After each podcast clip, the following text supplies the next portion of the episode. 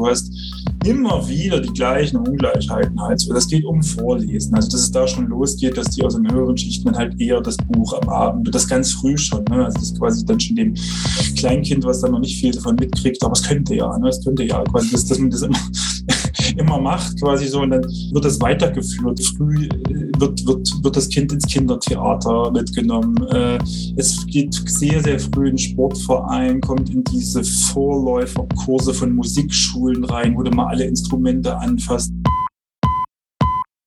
Here is the new Berlin. Hier ist das neue Berlin. Hallo und herzlich willkommen zur 73. Folge von Das neue Berlin.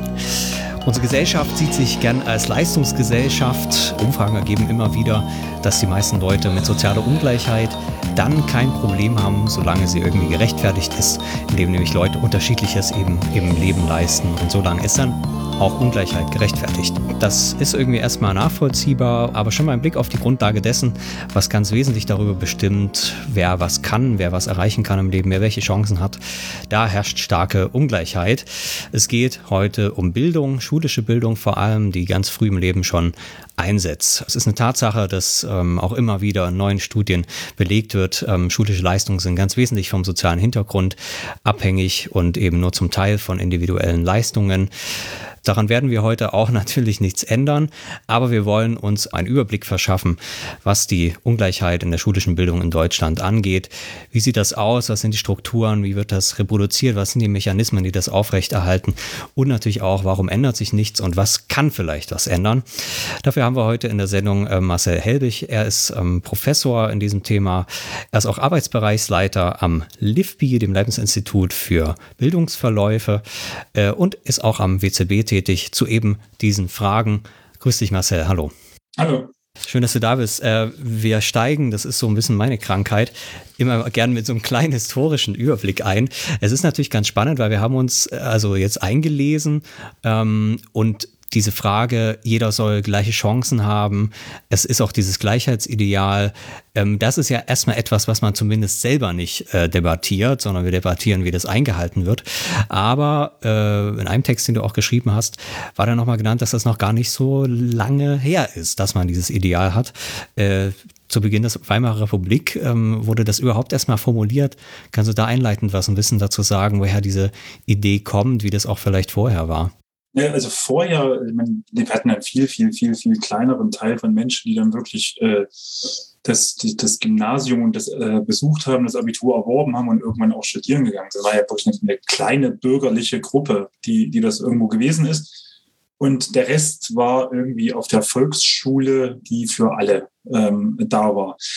Und das Problem, also aus einer Ungleichheitsperspektive vor dem Ersten Weltkrieg war, dass die Gymnasien, die hatten so private Vorschulen, ähm, gab es damals. Das heißt, du warst eigentlich schon in der ersten, vor der ersten Klasse wurde klar gemacht, ähm, ob du diesen Weg Gymnasium, Abitur und dann später vielleicht mal Studium äh, überhaupt gehen kannst oder eben auch nicht. Dazu kam aber, dass da auch noch, noch, noch finanzielle Voraussetzungen ein Stück weit gegolten haben. Und so war das von vornherein gerade auf die höheren Bildungswege äh, gesehen ein extrem ungleiches System. Und vielleicht auch so ein Spiegelbild der, der Ungleichheit, die es damals ohnehin gab. Also ich meine, Piketty, das Kapital im 21. Jahrhundert, da sieht man ja auch, auch für Deutschland, für andere Länder, dass es nie eine so große ökonomische Ungleichheit gegeben hat wie vor dem Ersten Weltkrieg. Und das hat sich dann dementsprechend auch ein Stück weit in den Institutionen wieder gespiegelt.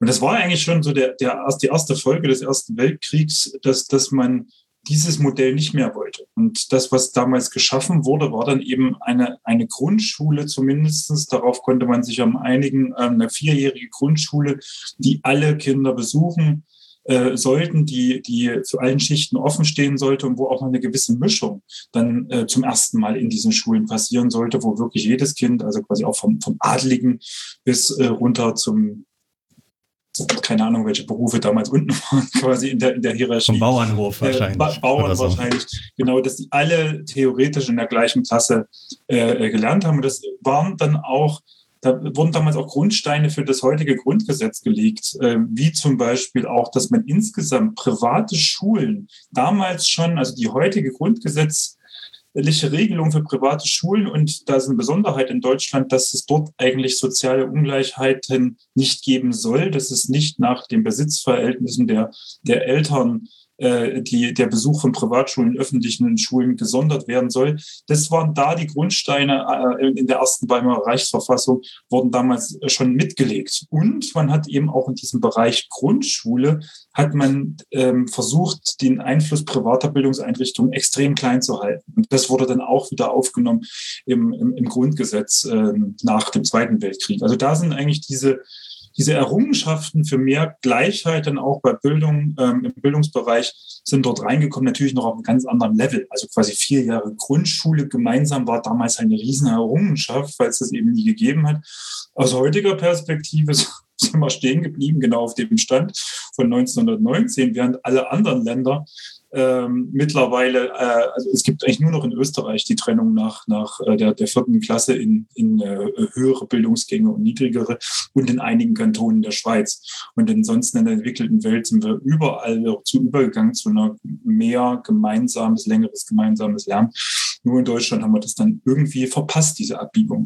Teilweise zumindest, oder? Also in Berlin ist ja auch sechs Jahre Grundschule zum Beispiel, oder? Das wäre schön, wenn wir in Berlin sechs Jahre Grundschule hätten. Nee, das, theoretisch ist das so. Ne? Auf dem Blatt steht es, dass wir in Berlin sechs Jahre Grundschule haben. Und ähm, wenn man dann aber schaut, wie viele Kinder gehen doch nach der vierten Klasse bereits auf die sogenannten grundständigen Gymnasien, dann ist das ein ganz hoher Anteil. Das sind, das sind wenn ich jetzt das noch die letzten Zahlen, die ich im, im Kopf habe, dass ungefähr ein Viertel derer, die dann später auf dem Gymnasium sind, diesen Übergang nicht nach Klasse 6 machen, sondern bereits nach Klasse 5. Und wenn man sich anguckt, wer diese grundständigen Gymnasien sind, dann sind das diese richtig schön humanistischen Gymnasien, wo man dann am besten auch noch Latein und Altgriechisch äh, äh mit als erste Fremdsprachen äh, wählen kann, was sich dann später, auch heute noch, gibt es auch Studien dazu, im Arbeitsmarkt auszahlt, dass man eher zu Bewerbungsgesprächen für höhere Managementpositionen eingeladen wird. Also da wird dann auch so diese Reproduktionsschiene gefahren. Vielleicht ist es aber auch die einzige Chance gewesen in Berlin, diese, wenn man, wenn man der, der, den höheren Schichten diesen Ausweg lässt. Also diesen Ausweg, nee, du musst nicht so lange mit den anderen zusammen in einer äh, Schule bleiben. Du hast noch diese Möglichkeit, meritokratisch natürlich, die grundständigen Gymnasien sind nur die besten Kinder natürlich, also jedenfalls in der Argumentation äh, zu finden. Durch diesen Ausweg, den man dort gelassen hat, war dann niemals das, das, Druck, der Druck im System daran, was zu ändern und vielleicht auch wieder zurückzukommen zu einer vierjährigen Grundschule. Wir hatten zur, zur äh, zu Anfang hatten wir auch in Hamburg, in äh, Bremen und in Schleswig-Holstein hatten wir auch kurzzeitig sechsjährige Grundschulen. Die wurden da aber alle äh, abmoderiert während der 50er Jahre. Und dann haben wir, und das ist, glaube ich, eine wirklich ganz entscheidende Stellschraube, die 2006 war es, glaube ich, in Hamburg. Ähm, da war das letzte Mal, dass ein Land wirklich ganz offensiv versucht hat, die, die Grundschulzeit wieder mal zu verlängern auf sechs Jahre. Und das Ergebnis war, dass ein großer äh, Volksentscheid äh, dann darüber entschieden hat und diese Reform konnte nicht umgesetzt werden. Das Unschöne bei der ganzen Sache aus einer sozialen Ungleichheitsperspektive war, wenn man sich die Wahlbeteiligung anguckt hat in den Hamburger Bezirken, die dann im Endeffekt ganz klar gezeigt haben, dort, wo die höheren Schichten ge ge äh, gewohnt haben, waren sehr viele bei der Wahl. Und in Wilhelmsburg oder Wilbrock, das sind eher so die, die Arbeiter- oder Armutsviertel mittlerweile in, in, in Hamburg, war die, die Wahlbeteiligung extrem niedrig. Und für die hat man ja eigentlich diese Reform gemacht. Mein, mein äh, also Beobachtung ist eigentlich, dass spätestens seitdem geht an diese Strukturfragen in der Bildungspolitik niemand mehr ran, weil niemand will sich dermaßen die, die Finger verbrennen wie, wie Hamburg damals. Also man kann sagen, äh, diese, dieses Modell, man hat zwar diese Grundschule und dann aber relativ zügig den Wechsel, war historisch fast noch so ein Kompromiss, dass doch so ein bisschen die Klasseninteressen da ähm, ähm, berücksichtigt werden äh, auf so einem Grundsatz. Und jetzt hast du gesagt, viele Länder haben das dann im Laufe, wahrscheinlich auch in der Nachkriegszeit oder sowas, geändert. Ähm, kann man da, gibt es da Vermutungen, warum da Deutschland so eine große Ausnahme ist? Ich meine, die Bevölkerungszusammensetzung und so weiter, auch was die Ungleichheit angeht, ist ja jetzt kein total totales Ausnahmeland. Ähm, ist das einfach ein komischer Sonderfall oder? Ja, es ist schwer, schwer zu sagen. Also die, die meisten Länder, die das nicht hatten, also ich glaube auch, auch äh, Schweden und Finnland sind dazu zu rechnen, die bis in die 60er Jahre noch, noch eher eine frühere Trennung, ein gestuftes System meines Wissens äh, hatten, die das in den 70er Jahren dann äh, ähm, ganz stark und da wirklich als auch eine mit einer breiten Konsens halt umgesetzt ähm, haben. Und in Deutschland hat man das irgendwie nicht, ja genau, zu dieser Zeit nicht gemacht. Es ist ich finde es müßig, darüber zu spekulieren. Ich weiß auch nicht, äh, wo, wo, woran es äh, schlussendlich gelegen hat. Vielleicht auch in der Systemkonkurrenz. Also, dass man gerade eben dieses längere gemeinsame Lernen drüben über der Mauer quasi eben äh, hatte und dass das schon wieder der Kommunismus war, äh, der damit irgendwie verbunden war und Einheitsschulsystem, was ja wirklich ein, ein Schimpfwort äh, über die ganze Zeit im Westen gewesen ist. Und so hat man sich, also das wäre meine, meine Interpretation der Sache, aus dieser Systemkonkurrenz in, in, in Deutschland diesen Thema niemals so, so diesen Konsens finden können, in, in Westdeutschland zumindest. Und dann zur Wende hat man ja das, das längere gemeinsame Lernen wie auch andere Institutionen äh, in, äh, aus dem Osten eher schnell abmoderiert und überhaupt nicht geguckt, ob da vielleicht einige Innovationen auch im Bildungssystem oder haben wir einige im Osten gehabt, also vor allem was Betreuungsinfrastrukturen und Ganztagsschule und dergleichen halt äh, angeht, irgendwie zu übernehmen. Und da war auch vollkommen klar, wir können doch jetzt nicht auf einmal in das ostdeutsche System hineingehen. Und das gesagt und vielleicht, also kann man auch darüber diskutieren und vielleicht wird der eine oder andere Bildungshistoriker mir da widersprechen wollen, aber das sind dann die, die, die Window of Opportunity vielleicht gewesen, wo auch die Sozialstruktur noch so war, war, wie sie gewesen ist. Also wo du eigentlich nur gegen wenige hättest eigentlich Politik machen müssen in den 70er, 80er Jahren, weil eben da gab es noch nicht so, also die, die Oberschicht, die Akademiker waren noch nicht allzu viele und dergleichen. Und jetzt hat sich aber die die komplette Sozialstruktur verschoben zu mehr höherer Bildung, äh, zu, zu einer Verschiebung auch in der gesamten Sozialstruktur. Und da wird es jetzt immer schwieriger, weil man greift einen immer größeren Teil äh, die, die Fründe eines immer größeren Teils der, der, der, der Gesellschaft quasi an. Also wenn man vorher 20 Prozent auf dem Gymnasium hatte äh, in den 70er Jahren noch, dann reden wir heute teilweise von über 50 Prozent in einigen Bundesländern. Und denen nun zu sagen, nö, Gymnasium wollen wir jetzt nicht mehr. Und das ist ja im Endeffekt äh, immer, was auch viele mal sagen, diese, ähm, du kannst Bildungsreform machen, aber nie gegen das Gymnasium. Es steht quasi so gemeißelt als die große Institution. Und äh, es ist auch ehrlich gesagt relativ schwer, vielleicht kommen wir da auch noch drauf, diese, die Strukturreform, die es nun gab im Hinblick auf, wir machen eine Gesamtschule, eine Gemeinschaftsschule äh, und wie die Dinger nun alle noch heißen quasi. Äh, neben dem Gymnasium hat immer das Problem, dass dir die komplette Gymnasialklientel fehlt die dann eben, der Rest geht dann halt auf die Gesamtschule und auf die Gemeinschaftsschule. Und das kann am Ende nicht erfolgreich sein, wenn, wenn die leistungsstärksten und auch die äh, sozialstrukturell stärksten Personen einfach sich aus diesem System verabschieden oder gar nicht erst reinkommen. Zugleich gab es ja offenbar auch eine große Expansion von ähm, ähm, Leuten, die aufs Gymnasium gehen können und Leuten, die studieren können. Das ist, hier könnte man ja auch umgekehrt als eine größere Durchlässigkeit erstmal interpretieren. Wäre das eine Fehlinterpretation oder ist das ein Paradox irgendwie? Ja, das ist, wenn, wenn man, wenn man so also die, wenn man sich anschaut, wie, wie die Unterschiede der verschiedensten Bildungsgruppen dafür, also quasi was, wenn, wenn ich mir anschaue, ähm, wo das Akademikerkind heute landet und wo es quasi vor 50 Jahren gelandet ist und das mit dem Arbeiterkind von 50 Jahren von heute vergleiche, dann ist da relativ wenig Bewegung drin bei dieser ganzen Geschichte. Was sich, also was sich verändert hat, ist die Sozialstruktur, die sich insgesamt verschoben hat. Also irgendwie so ein bisschen paradox. Ich habe da auch noch das noch nicht komplett äh, für mich ein Gesamtbild. Es ist eher so, dass die Bildungsexpansion sich in Wellen so ein Stück selber tragen. Das heißt also quasi, wir haben eine Bildungsexpansion, wo dann auf einmal eine größere Schicht von Akademiker, Eltern und Kindern dann später quasi oder von Akademikern produziert wird. Die pflanzen sich dann wieder fort, können das dann in einer späteren Welle, also 20 Jahre später, hat man immer wieder so, eine, so, eine, so einen Ausschlag quasi drin. Und so in der relativen Chance, nun das Gymnasium zu besuchen und die allgemeine Hochschulreife zu erlangen, hat sich relativ wenig getan. Ein bisschen hat sich getan, das muss man auch sagen, sind diese zweiten Bildungswege, also Fachhochschulreife, äh, über berufliche Gymnasien, über ähm, äh, quasi eher so alternative Wege hat sich einiges getan. Und das wird dann auch immer angeführt, ah, da haben wir doch eine große Errungenschaft, dass man jetzt quasi dann doch allen denen die Wege halt offen stehen hat. Und dabei wird aus meiner Sicht immer so ein bisschen vergessen, dass das Gymnasium nicht nur dieser Abschluss ist, dass da eben auch andere Dinge drin sind, die auch am Ende zur Distinktion wieder führen und gefragte Dinge auch nur dort zu finden sind. Also zum Beispiel an keiner Schule außer im Gymnasium hat man im Normalfall eben diese altsprachlichen Geschichten, die dann aber wie das Distinktionsmerkmal für später sind. Äh, Auslandsaufenthalte, wenn man sich anschaut, in welchen Schulen machst du einen Auslandsaufenthalt in den USA, in Großbritannien, dann sind das immer Partner von Gymnasien. Also da hast du ganz selten mal Gesamtschüler dabei. Und das zeigt sich dann auch in den Statistiken, dass Auslandsaufenthalte musst du entweder Gymnasium oder Privatschule sein, aber am besten noch beides.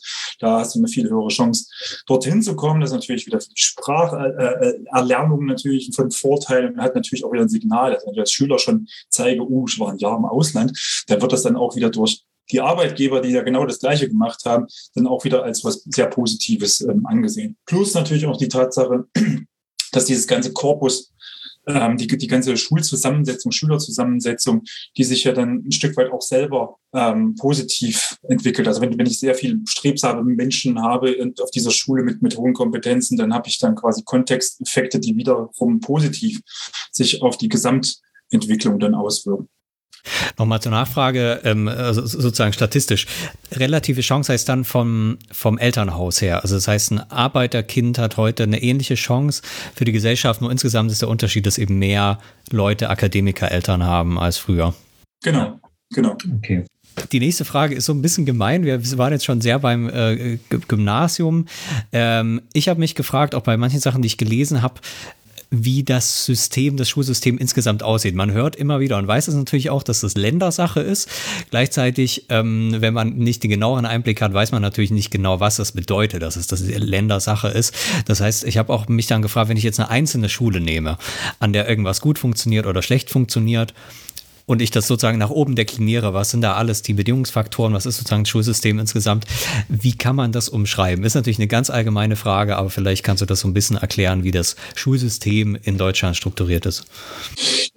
Auf der einen Seite dann hört sich so allgemein an, auf der anderen Seite, wenn du da, da nur ansatzweise versuchst, mal tiefer reinzutauchen, dann merkst du, wie kompliziert die ganze Sache auch, auch ist. Also das gibt dann auch wiederum nochmal Unterschiede in den Bundesländern. Ähm, es gibt einige Bundesländer, die nochmal in Regierungsbezirken Bezirke auch äh, untergliedert sind. Das heißt, du hast dann so noch gar noch mal eine neue Ebene, die dann reinkommt, nämlich der Regierungsbezirk, der dann teilweise Aufgaben dann auch wahrnimmt, wo ich aber ehrlich gesagt in NRW auch nicht so immer so ganz durchblicke äh, als ein Beispiel, was die denn eigentlich in ihrer Zuständigkeit haben. Im Normalfall ist es so, weil man das Land macht, macht alle, alle äh, Gesetze, die die, äh, Schule betreffen, die komplette Verfasstheit, das geht äh, los von der Schulstruktur. Teilweise, es gibt wenige Punkte, die im, im, im Grundgesetz festgeschrieben sind. Das sind wirklich ganz wenige. Es ist, es ist das Thema Religion, das ist das Thema private Schulen halt so, die im Grundgesetz geschrieben sind. Und das ist das Einzige, was da eigentlich auch darüber ähm, steht. Dann hast du nochmal in den Länderverfassungen gibt es teilweise nochmal festgeschriebene Dinge, äh, wie zum, also Bremen hat nochmal so einen ganz speziellen Passus zur, zur, zum, zur Stellung von Religion im Schulsystem. Dann hat man auch teilweise im Saarland gab's, ist, ist die Struktur festgeschrieben in der Verfassung und nicht im Schulgesetz. Also das ist quasi auf dieser Ebene gibt es nochmal Unterschiede. Und dann wird halt eben alles in Gesetzen und Verordnungen geregelt, die dann darüber bestimmen, wie lange gehe ich in die Schule, äh, ähm, welche Schulen gibt es überhaupt, wie kann ich von einer Schule zur anderen wechseln und so weiter. Dann ist diese ganze Thema äh, Lehr Lehrkräfteausbildung macht jedes Bundesland auch sein eigenes Ding. Ähm, kommen wir, glaube ich, auch noch drauf, was, was überhaupt dann die Strategie bei Lehrkräftegewinnung ist und ob überhaupt eine Strategie da, äh, dahinter äh, zu, zu erkennen ist. Und dann ist natürlich alles, was ähm, Beschäftigung von Lehrkräften angeht, wird natürlich alles durchs Land, durch, durch, durch, durch die Landesministerien ähm, geregelt, äh, ein Stück weit. Das wird dann aber noch auf die Schulamtsebene runtergegeben, was nicht gleichbedeutend ist mit der Kreisebene, sondern so eine Zwischenebene, die dort eingezogen ist. Da sind auch nochmal so äh, Bereich Lehrerausbildung ist ja nochmal einiges. Da gibt's aber auch ähm, was haben wir noch für Aufgaben? Eine Verteilung von Schülern. Also wer, wer kann welche Schule besuchen? Also äh, vor allem in, in Berlin wäre das, na, da, da haben wir eine ganz andere Verfasstheit, aber eben die, wer, wer macht das Losverfahren für die Schulen zum Beispiel? Das ist ja in Berlin ja auch eine ziemliche Krux geworden mittlerweile. So, und dann hat man da drunter, kommt dann normalerweise die Kommune oder der Träger. Und das ist im Endeffekt alles, was Beton ist, also alles, was nicht Lehrer ist. So, das ist, das ist die, die Räumlichkeiten, die da irgendwie äh, sind, aber auch der Hausmeister, in vielen Fällen Erzieher. Da gibt es, glaube ich, nur Thüringen ist, glaube ich, das einzige Bundesland, wo die Erzieher im Landesdienst stehen, halt, wo das mal nochmal anders äh, geregelt ist, aber ein ziemliches Spezifikum. Und die Kommunen sind dann teilweise auch absolut der, der Empfehls, äh, Befehlsempfänger von, von oben. Die müssen halt Dinge umsetzen. Und das eben teilweise mit relativ wenig äh, Personal. Und dass das richtig vorm Baum gehen kann, ist, glaube ich, das sieht man so am Digitalpakt. Da kommt da von, der Bund sagt, okay, ich mache jetzt etwas, dass die Schulen digitalisiert werden. Setzt sich mit den Ländern an den Tisch, dann bereden die dann irgendwie, okay, wie setzen wir das um, wie machen wir das, wie viel Geld haben wir zur Verfügung? Dann sagt der Bund irgendwann, okay, ich habe hier fünf Milliarden in der Hand, die würde ich gerne an euch ausreichen. Aber es gibt da natürlich so ein paar Vorgaben, die ich euch mache. Ich will ja euch das nicht irgendwie in den Rachen werfen, sondern ich will ein bisschen darauf auch mein Auge haben, ähm, dass das alles zweckmäßig verwendet wird. Das führt dann dazu, dass man ganz, ganz viele Anträge wieder stellen muss. Das muss dann die Kommune unten machen. Also die dann quasi, äh, und die Schulen teilweise ja auch. Also es ist ja nochmal ein weiterer äh, Player, der da reinkommt. Am Ende muss dann die Schule ein, wenn wir beim Digitalpakt bleiben, also, also das mal daran aufzäume, die Schule muss ein Medienkonzept schreiben, wo dann quasi dargestellt ist, was wollen die jetzt eigentlich mit diesen ganzen Digitalpaktmitteln in dieser Schule? Die haben aber keine Ahnung davon, weil die haben ja keine, keine, keine Computer oder dergleichen oder kein WLAN quasi vorhanden. Wenn die das nicht machen, wird auch kein Geld von oben abgerufen, weil da ist ja kein Antrag gestellt worden. Jetzt sagst du, okay, die Schule hat es dann irgendwie auf die Reihe gekriegt. Jetzt muss ich da um die Baumaßnahmen, die damit zusammenhängen, also WLAN verlegen oder dergleichen, muss ich jetzt die Kommune kümmern. Die braucht da wieder einen Planer. Die Planer manche Kommune hat die, manche hat da auch ein paar, Engpässe, muss das dann quasi umsetzen und so geht das dann quasi wieder die Ebene nach oben und nach unten. Und wenn man so die, vor allem die, die Zahlen zum Digitalpakt gesehen hat, wie wenig dort abgerufen wurde, da hat man gesehen, dass das ziemlich dysfunktional ist, was da auch gelaufen ist. Und wir beschäftigen uns jetzt gerade mit, mit, dem, mit dem Aufholpaket nach Corona, was im Endeffekt ein weiteres Bund-Länder-Programm ist. Und man sieht wieder ähnliche, also wenn, wenn, wenn die, wenn die, wenn das zu stark strukturiert ist, wird es nicht abgerufen. Also wir sehen das gerade aktuell am Beispiel Berlin, die das sehr, sehr verkompliziert haben, wie die, die, die, die, das Geld ausgegeben werden soll, wie die Verträge mit Honorarkräften gemacht werden soll. Das ist ein ziemliches Bürokratiemonster geworden. Ende vom Lied, das Geld bleibt liegen und wird am Ende entweder in den Landeshaushalt oder vielleicht sogar in den Bundeshaushalt wieder zurückgeführt, wenn es dumm läuft halt so. Und andere Länder haben gesagt, ach, wir kennen die Probleme, interpretiere ich jetzt mal so, und wir, wir, wir, wir breiten das mit der Gießkanne aus. Das hat zwar nichts mit Bedarfsgerechtigkeit zu tun, wenn wir davon ausgehen, dass es vor allem Brennpunktschulen stärker betroffen waren, ländliche, im ländlichen Raumschulen stärker betroffen waren und geben das quasi mit der Gießkanne dann irgendwie raus. Damit sind wir sicher, es kommt wenigstens irgendwo an und es passiert irgendwas Gutes damit und hoffen dann eigentlich auf die Lehrer und die Schulen vor Ort, dass sie das dann irgendwie sinnvollerweise ausgeben. Mhm. Ist am Ende besser, als es dann gar nicht auszugeben könnte man sagen. Und so, genau, also diese, diese, diese Zusammenarbeit funktioniert nicht immer so ganz reibungslos, um das mal die beiden Beispielen. Okay, also äh, groben Überblick habe ich schon. Das war nicht schlecht. Ähm, nochmal bei den Ländern angefangen. Das ist ja, ich meine, man kennt das auch selber aus der Schulkarriere, insbesondere dann später, oder ich habe das schon kennengelernt, ich habe so ein sächsisches Abitur und da hat unser einer Lehrer da immer äh, ganz stolz gesagt, äh, äh, was das in den anderen, die machen 13 Jahre und, und wissen noch viel weniger und so weiter. Ähm, das heißt, man kennt das irgendwie schon alles und nimmt das auch immer so als Normalität hin. Was hat das eigentlich so richtig auf sich mit diesen, äh, mit die, dass Bildung Ländersache ist? Äh, und ist das auch ein Problem? Hat man das auch mal versucht zu reformieren? Also was hat es damit auf sich? Ja, ich finde, du, du sprichst da, sprichst da so, so, so, einen ganz interessanten Fakt an, der das mal so ein bisschen verdeutlicht, wie das so diese Absprachen auch zwischen den Ländern ein Stück weit laufen. Das war nämlich äh, zur, zur Wende war es tatsächlich, dass Thüringen, Sachsen und Sachsen-Anhalt, das waren die drei Länder, die gesagt, gesagt haben, wir wollen, äh, wir wollen das Abitur nach zwölf Jahren und nicht erst nach 13 Jahren machen. Da haben die Westbundesländer, der KMK, dann gesagt, na, dann erkennen wir aber euer Abitur nicht an, weil es ist ja nicht, nicht quasi so gut wie das unsere. Woraufhin, so sagt man, so wird gemunkelt, dann, äh, äh, dass, dass, dass dann beschlossen oder dass im Endeffekt dass die Quintessenz des Ganzen war, Sachsen und Thüringen und Sachsen-Anhalt blieben weiter bei dieser zwölfjährigen Geschichte und haben dann aber gesagt, okay, dann müssen unsere Schüler, damit es anerkannt wird von den westdeutschen Bundesländern, größtenteils westdeutschen Bundesländern, müssen die jetzt mehr Stunden machen. Das heißt, also wir haben so richtig schön unseren Tag voll gepackt gehabt. Also das wirst du dann vielleicht auch noch kennen aus Sachsen, dass man auch so acht bis zur achten Stunde, neunte Stunde vielleicht dann auch mal gehabt hat. Ich kenne das aus Thüringen, genau, so war das nämlich auch. Und das Ganze, und das wird dann eigentlich, die, Pointe war dann eigentlich, als es die große Umstellung G9 zu G8 gab, also quasi als die Westbundesländer alle auch zu G8 äh, kommen sollten, haben sich dann anscheinend Thüringen und Sachsen hingestellt und gesagt, nee, nee, nee, nee, aber von den Stunden wollen wir hier mal nicht runtergehen, halt so, weil sonst wäre die Qualität nicht gesichert. Und das so munkelt man zumindest, war ein Grund dafür, dass diese totale Überforderung, weil die, die Schulstunden einfach nicht runtergegangen sind, blieben und also diese Überforderung vor allem äh, quasi der anderen Bundesländer. Okay, kleiner Ausreißer. Aber da ist man dann ja auch wieder raus aus dem G8, ne? Teilweise.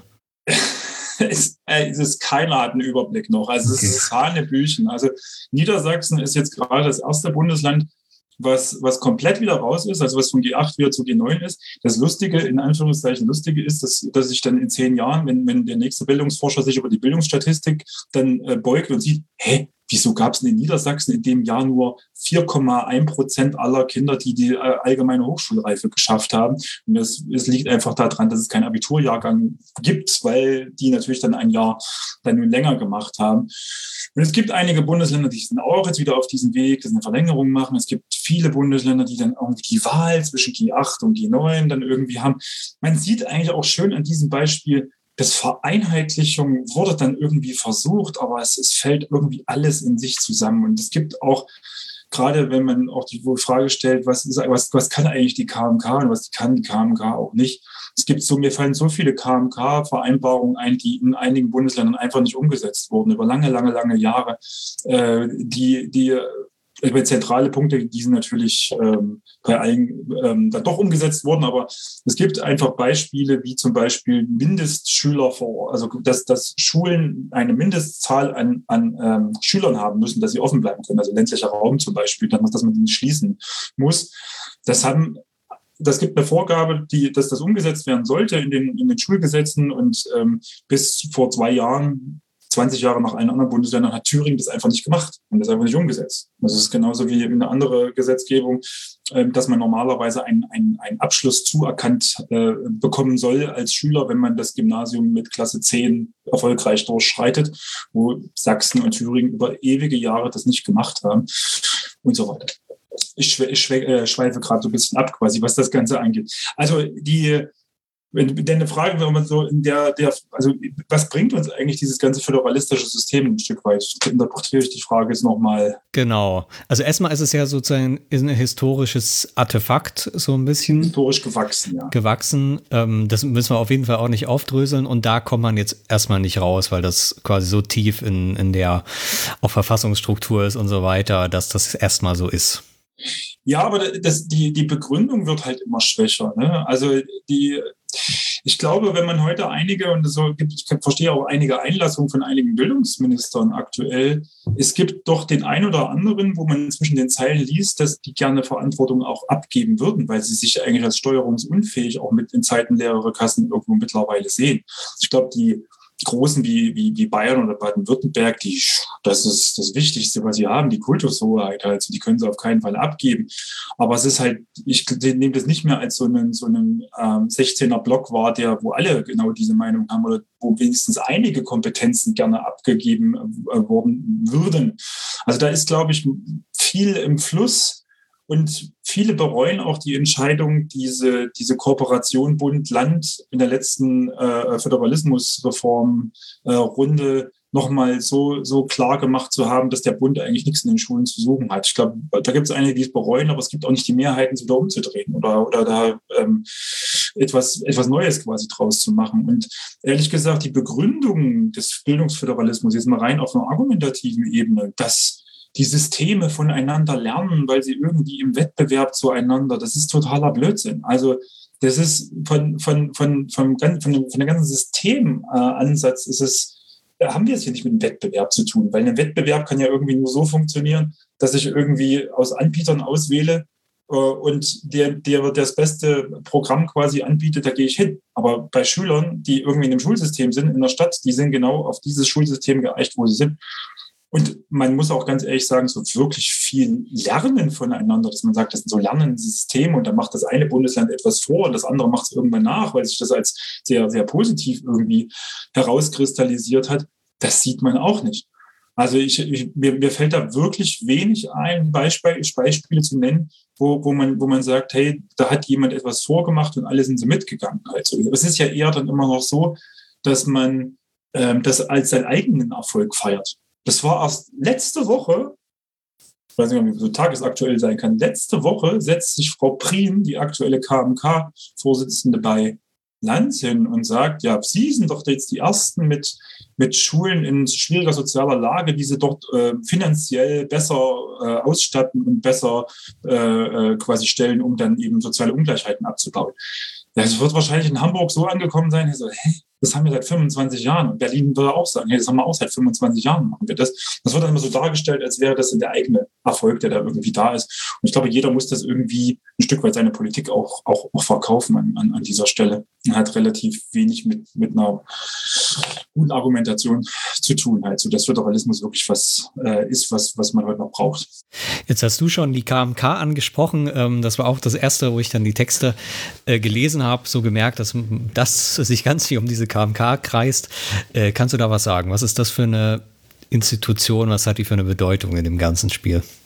Ja, die KMK ist im Endeffekt da, um eine Koordination und gleiche, naja, Standards wäre manchmal zu viel gesagt. Also jedenfalls, wo sie herkommt auch. Also wo, wo, wo im Endeffekt die, die Grundentscheidungen für das Bildungssystem ein Stück weit auch getroffen werden. Ich glaube, es gab auch Weichenstellungen, die äh, in der KMK-Beschlüssen sich ausgedrückt haben, die für uns halt ganz normal sein. Also die ein, äh, normal sind die Einführung der Realschule zum Beispiel, halt so die, äh, die die, also es gibt die fünften und sechsten Klassen sind, sollen eigentlich in allen Bundesländern so eine Art Orientierungsraum sein, nennt sich Orientierungsstufe. Das geht auch auf KMK-Vereinbarungen zurück, wo man sich darauf geeinigt hat, dass das so ein paar Elemente in den Schulsystemen ein Stück weit vergleichbar sind. Die Umsetzung ist dann teilweise so unterschiedlich, dass man sich dann auch wieder fragt, okay, ist es denn noch, noch das Gleiche oder auch nicht? Am Ende ist die Institution erstmal da, um sich zu beraten, um, um äh, Standards irgendwo ein Stück weit zu setzen.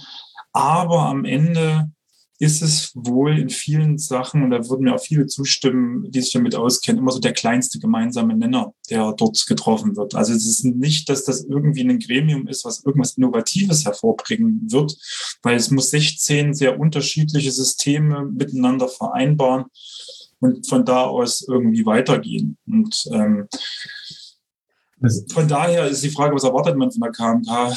Bin im Endeffekt, außer ein bisschen darüber zu reden, ähm, dass, dass man nicht irgendwie zu weit sich auseinanderentwickelt, relativ wenig. Und das ist ein ständiges Gremium oder trifft sich so jährlich äh, und hat dann eine feste Ordnung oder ist mehr ein Gesprächs? Ja, die KMK ist auch nicht irgendwie, dass man sagen könnte, da treffen sich nur die Minister oder sowas. Das ist auch, ähm, es gibt dann innerhalb der KMK, äh, ähm, der Kultusministerkonferenz, gibt es die Ebene drunter natürlich nochmal die Amtschefskonferenz, wo sich dann die Staatssekretäre zusammensetzen äh, und dann diskutieren die äh, auf der, auf der, und ich glaube mal, die werden mit Sicherheit ähm, am ehesten erstmal Dinge vorbereiten und ausdiskutieren und am Ende geht das dann in, in die, in die äh, Kultusministerkonferenz dann richtig rein. Ähm, die treffen sich aktuell meines Wissens extrem oft. Also gerade in den Pandemiezeiten, wo du so viel abstimmen musst, ähm, zuletzt jeden Monat mindestens. Also dass, dass da dort miteinander geredet wird, sich abgestimmt wird.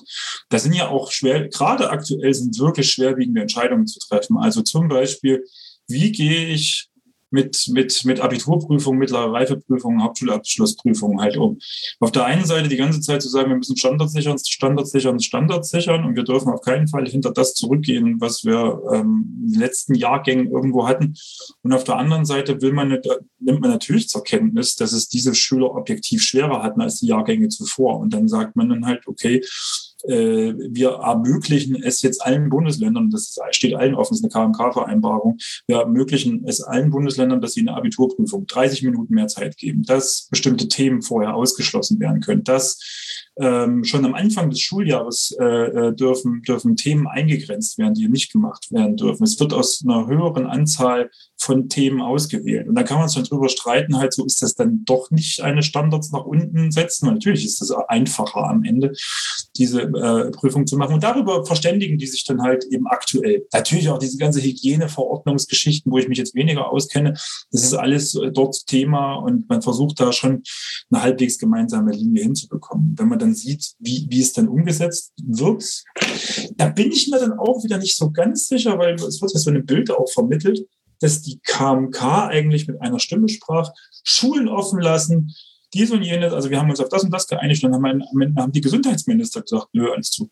So, also das, das ist im Endeffekt, die sind ja auch momentan nicht frei in ihren in Entscheidungen halt.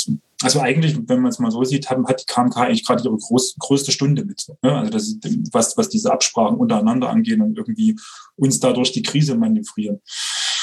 Hm, mal gucken, wie man das in zehn Jahren dann bewertet. Ja. Ähm, du hast vorhin schon angesprochen, äh, die Frage der Personalplanung. Ähm, ich fand das immer interessant, weil ich kenne das, glaube ich, auch speziell wahrscheinlich aus dem Osten, weil es so dann diese Geburtenknick gab etc. Und schon zu meiner Schulzeit auch mit einem, dann, wenn man jüngere Geschwister hatte oder so, da hat man schon gehört, okay, äh, das sind ja die geburtenschwachen Jahrgänge und dann später waren wieder zu viel oder zu wenig Lehrer etc. da. Ähm, ich habe mich dann immer ein bisschen gewundert, weil ich gedacht habe über die Geburtenzahlen und die sind ja eine der wenigen echten Fakten, die man in der Sozialwissenschaft hat, dass man weiß, wie viele Kinder wurden geboren, weiß man ja eigentlich auch, wie viel so, ja, mit einer gewissen Abweichung dann in die Schule kommen, sodass man eigentlich eine gute Personalplanung machen kann, zumindest besser als in vielen anderen Bereichen. Ähm, Du hast vorhin schon gesagt, dass das uneinheitlich ist, wie so diese Personalentwicklung stattfindet. Genau, sag ruhig ein bisschen was dazu.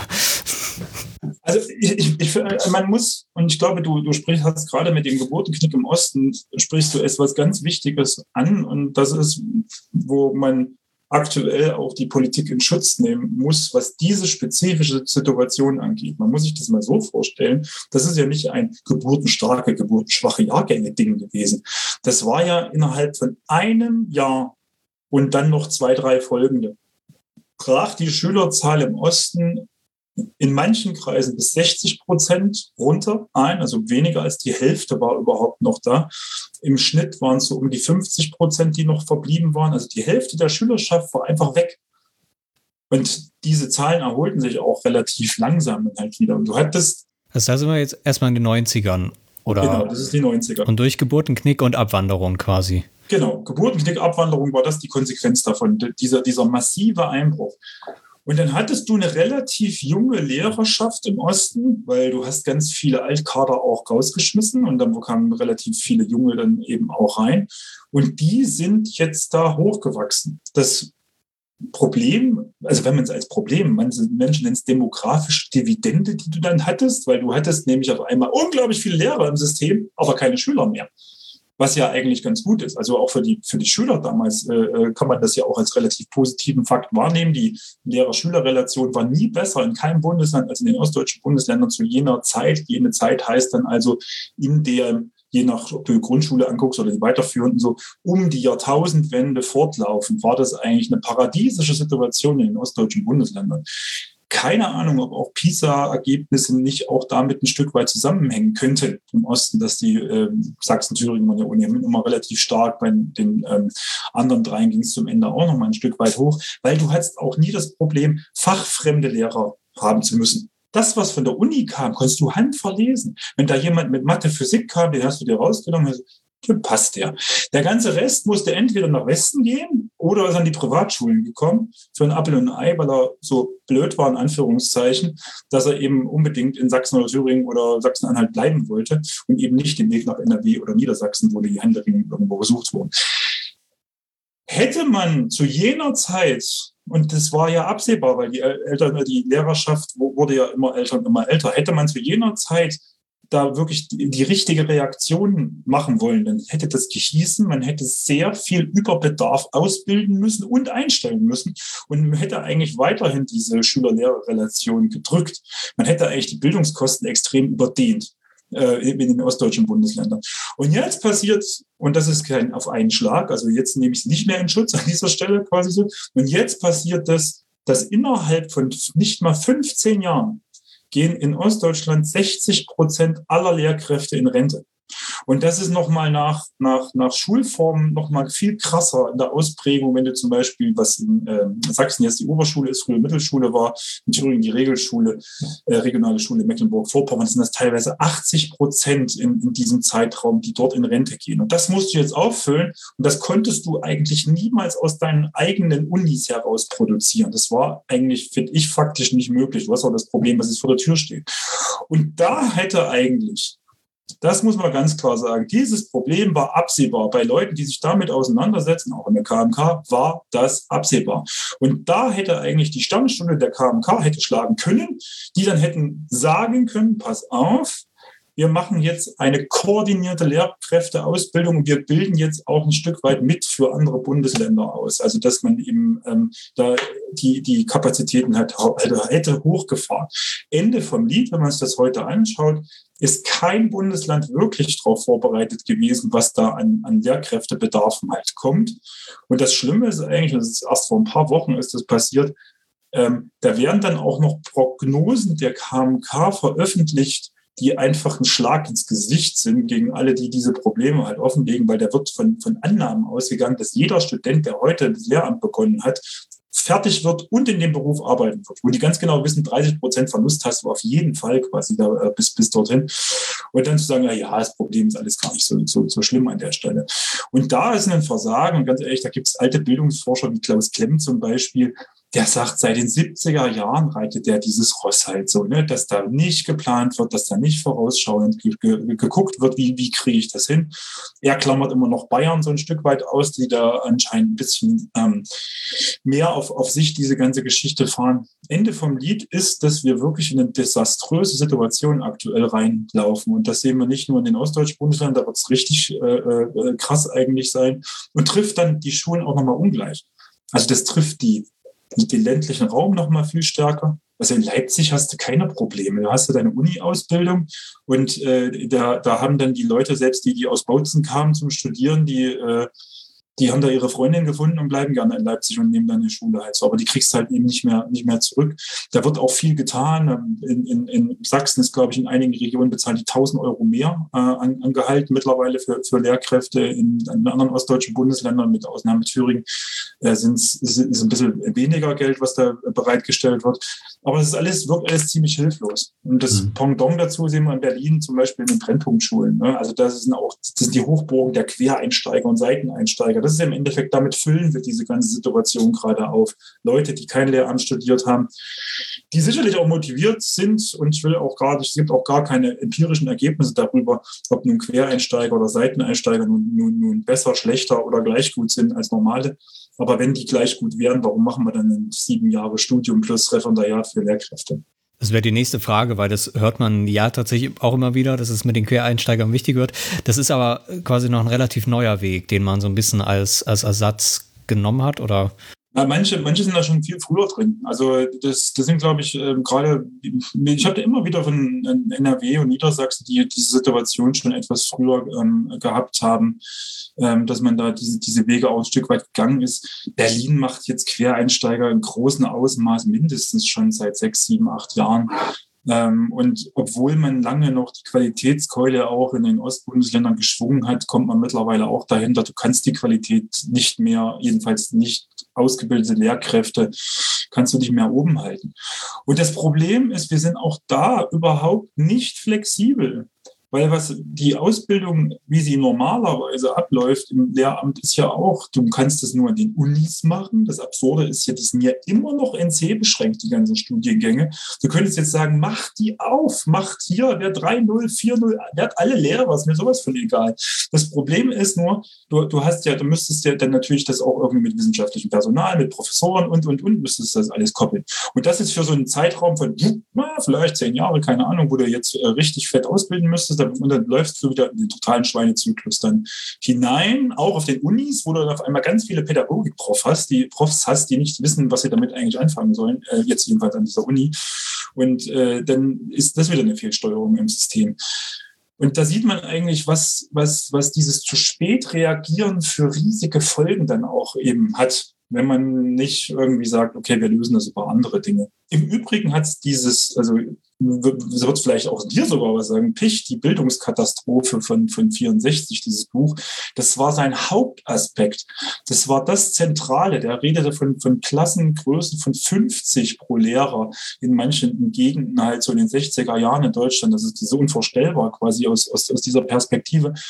Und damals hat man das gelöst, indem man das wirklich mit so einer, ähm, naja, eine eher Ausbildung als Lehrer, wo dann vor allem Frauen auch reingekommen sind zu jener Zeit, wo dann aber auch so eine gewisse Abwertung diesem Beruf entgegenüber äh, stand. So, ne? Jetzt haben sie nicht mehr die genaue, die, die, die gleiche Qualifikation, da gehen auf einmal immer Frauen rein, die haben ja per se, ne?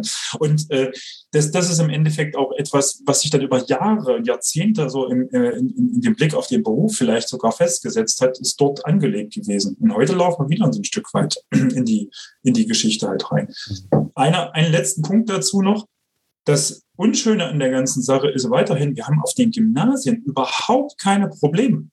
Das heißt, kein Land hat irgendwie einen ein Bedarf an Gymnasiallehrern, Ausnahmen mal hier Mathe, Physik so ein Stück weit, weil wir über unsere schulformspezifische Ausbildung haben wir es hinbekommen, dass wir einen ganz angesehen, gut bezahlten äh, Lehrerberuf innerhalb der anderen Lehrerberufe quasi gemacht haben, wo all jeder, jeder rein will. Ähm, wo, wo, wo du auch mit angenehmen Schülern zu tun hast die bitte Danke sagen quasi. Und ähm, der, der ähm, Lehrer, der sich dann im Bereich Grundschule, Hauptschule äh, äh, kümmern muss, die, die kriegst du halt eben weniger in das System rein. Und da gehört dringend eine Reform irgendwo mal rein. Noch eine letzte Frage zu dieser Struktur ähm, des Bildungssystems, auch im Ländervergleich. Gibt es so große Unterschiede, die man zwischen den alten und den neuen Bundesländern sieht? Haben die sich vielleicht auch angeglichen, sodass so ein Stadt-Land, du hast es gerade schon gesagt, äh, eher wichtiger wird? Also kann man auch über solche hm, Sachen da was über, über das Schulsystem lernen? Nein, der große Unterschied war äh, gleich zu, zu Anfangs, auch wenn Mecklenburg-Vorpommern immer noch so als dreigliedrig am Anfang beschrieben wird, das waren aber nur viereinhalb Hauptschulen auf dem Land, also das war nicht wirklich viel, ähm, war es so, dass die neuen Bundesländer eine neue, eine neue äh, Schulstruktur eigentlich etabliert haben als, als äh, nach der Wende. Und das war eine Zweigliedrigkeit aus Gymnasium und den beiden anderen Schulformen, die dann zusammengegangen sind mit den jeweils unterschiedlichen Bezeichnungen, also von Oberschule, Mittelschule, äh, regionale Schule, Sekundarschule und Regelschule. Und das war was Neues äh, damals, dass man quasi Haupt- und Realschule unter einem Haus vereint, vereint hat und hat auch viel damit zu tun, dass der Hauptschulabschluss von Anfang an als unzureichender Abschluss bei den Ostdeutschen gegolten hat. Man kann das auch anschauen. Also du hast die Hauptschulabschlussquote, also die nur eine neunte Klasse hatten, die waren sehr, sehr, sehr, sehr gering im Vergleich zu den Westdeutschen und war von Anfang an klar, das ist kein regulärer Abschluss, weil in der DDR ging es halt alle bis zur zehnten Klasse zumindest halt. Und deshalb hat man das so ein Stück weit auch mit, äh, mitgenommen, diese ganze Geschichte. Die Frage dabei ist wiederum, ist das alles immer so gewollt gewesen oder sind nicht Aspekte wie Schulbauten? Ne? Also wo ich im Endeffekt sage, wenn ich nicht jetzt so ganz viele kleine Schulbauten habe, wo ich Haupt- und Realschulen unterbringen kann und ein gliederes System aufbauen kann, weil ich größere POS-Einheiten vorher hatte, also Polytechnischen Oberschulen hatte, ist das nicht im Endeffekt Folge von Beton als von Ideologie ein Stück weit. Und da machen wir uns überhaupt in der Bildungsforschung kaum Gedanken, inwieweit eigentlich Schulgebäude komplett angepasst werden müssten, wenn wir eine Strukturreform durchführen. Das ist auch so etwas, wo die Berliner Schulreform hin zu diesen integrierten Sekundarschulen gekrankt ist, dass es gar nicht die Gebäude gab, wo dann eine Haupt- und Realschule sich zusammenfügen konnten, um dann eine gemeinsame Geschichte zu machen. Das ist ein wichtiger Punkt. Äh, zweiter wichtiger Punkt in den ostdeutschen Bundesländern ist die, das kürzere Zeit bis zum Abitur gewesen.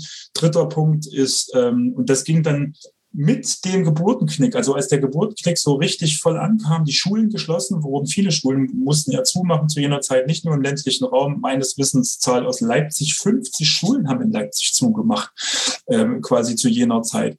Und heute geht es in die genau andere Richtung. Das beschreibt auch diese Schwierigkeit, gerade mit die, welche, was, welche massiven Auswirkungen diese demografische Knick im Osten hatte auf die gesamte Schulstruktur. Weil Krieg jetzt mal im, im jetzt teuren Leipzig auf einmal wieder 50 mhm. Gebäude fit gemacht hat, so die, wo, wo die Schulen wieder reinkommen sollen. Und vor diesem Problem stehen aktuell fast alle ostdeutschen Großstädte, weil die die gleiche demografische Entwicklung ähm, aktuell mitgenommen haben. Zu jener Zeit begann aber ein unglaublicher äh, Run auf die Privatschulen. Also es gab ganz viele Privatschulgründungen, die dort passierten. Da gab es eine erste Welle, das war so das Nachholende, äh, äh, quasi die die äh, äh, meist kirchlichen und Waldorf, die dann in jeder großen Stadt irgendwo waren. Aber da ging das dann erst richtig los. Und die Besonderheit im Osten war, dass sich das auf die Grundschulen so stark fokussierte. Und weil die Grundschulen, haben wir ja ganz am Anfang gelernt, quasi, das ist etwas, wo die Privatschulen ähm, auch über einen Artikel im Grundgesetz ein Stück weit klein gehalten werden sollen, dass der Grundschulbereich gar nicht so stark privatisiert werden soll. Und das passierte dann aber im Osten genau zu jener Zeit. Und Daran könnte es auch liegen, und das beobachten wir heute, dass die sozialen Ungleichheiten bei den Privatschulen im Osten viel höher sind als im Westen. Das heißt also, die, die Privatschulen im Osten sind viel sozial selektiver. Zahlen aus dem SÖP sagen, 25 Prozent aller Akademiker-Eltern schicken ihre Kinder auf eine private Schule im Osten. Das heißt, es ist eigentlich so die mittlerweile zur, zur, zur, zu der Schule, die man am liebsten oder zu der Trägerschaft, die man am liebsten anwählt. Und das hat natürlich dann wieder Rückkopplung auf, auf große, also große Rückkopplung auch auf soziale Ungleichheiten, die sich dann ähm, dort widerspiegeln. Also es sind, das sind so, so die, die Hauptaspekte. Und dann mhm. natürlich, und das darf man äh, überhaupt nicht äh, äh, zu, zuletzt anführen, alles, was Betreuungseinrichtungen angeht. Also das ist der frühkindliche Bereich, also wo wir wirklich äh, über die ganze Zeit eigentlich eine fast volle Abdeckung ähm, im, im Osten hatten. Und dann vor allem der Bereich Grundschule-Hortsystem, also das, wo man sich jetzt darauf geeinigt hat, dass es ein Recht auf ein, ein, einen Ganztagsplatz gibt, der ist in Thüringen mittlerweile schon, schon seit einigen Jahren, in Sachsen-Anhalt seit einigen Jahren verwirklicht. Also da gibt es diesen Rechtsanspruch schon seit einigen Jahren, dass du, wenn du in der Grundschule bist, dass du ein Anrecht auf Ganztagsangebot hast, was da meist über die Schulhorte ähm, dann umgesetzt wird was zum einen natürlich sehr, sehr gut für die Eltern ist, die dann Vollzeit erwerbstätig sein können, nicht nur nach äh, sechs Jahren Kita, sondern auch, wenn es mit der Schule losgeht. Und ähm, natürlich sollte da auch ein Ausgleich dann für die Schülerschaft, für, für Ungleichheiten insgesamt ähm, da sein. Zu den Privatschulen kommen wir dann auf jeden Fall noch, weil da hast du und Kollegen habt da ja einiges gemacht. Ähm, vielleicht gehen wir erstmal noch so ein bisschen auf die ganz, äh, ja, auf die kleinste Ebene. Ich bin jetzt so ein Kind, was äh, demnächst eingeschult wird und komme vielleicht aus einem Elternhaus, ähm, äh, was mich nicht auf ähm, eine Privatschule geschickt hat. Was sind so die Mechanismen, in denen ich sozusagen diese soziale Ungleichheit erfahre? Äh, ja, das, das geht ganz früh eigentlich schon los. Und ich glaube, ähm, das hat man jetzt mittlerweile auch argumentativ besser begriffen, mittlerweile auch mit, mit Zahlen belegt, dass diese Ungleichheiten sich extrem früh schon ausprägen, was ähm, vor allem so sprachliche Kompetenzen angeht. Wortschatz, ähm, ähm, überhaupt so die, diese, diese ganzen Vorläuferkompetenzen, die dort ähm, die Basis gelegt werden.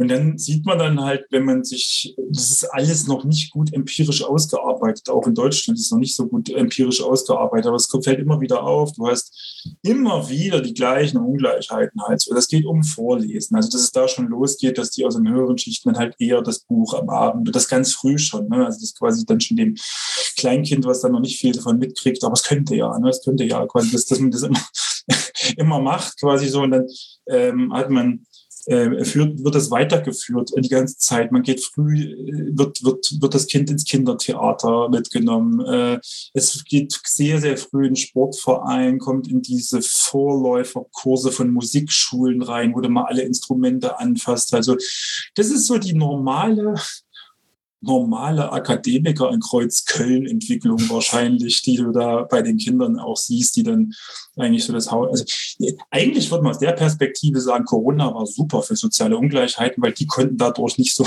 so weiter auseinandergehen mit diesem Bereich. Nur ein Scherz. Also das, das, die, da gibt es natürlich auch ganz andere Mechanismen, die dann so wirken. Aber so kann man es ein bisschen greifbarer machen, ein Stück weit.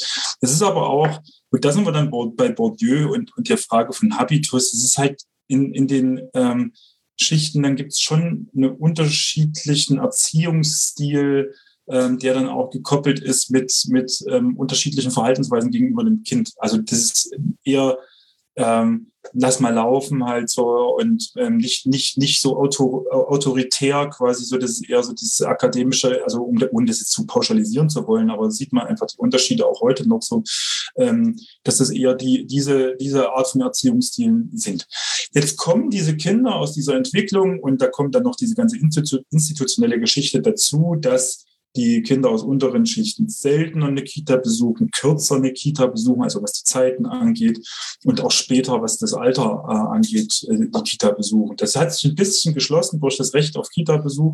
Das war nämlich auch ein unhaltbarer Zustand, dass gerade so Arbeitslose und sozial schlechter gestellte überhaupt gar kein Recht auf einen Kita-Platz hatten, genau aus diesem Grund. Und da kamen die niemals in Arbeit rein, weil sie ihr Kind nicht los wurden. Das ist ein Teufelskreis, der sich da ein Stück weit erzeugt hat. Das ist wirklich eine, eine wichtige Errungenschaft, halt, ähm, dass, dass es jetzt das Recht auf einen Kita-Platz gibt, auch wenn man nicht umgesetzt bekommt.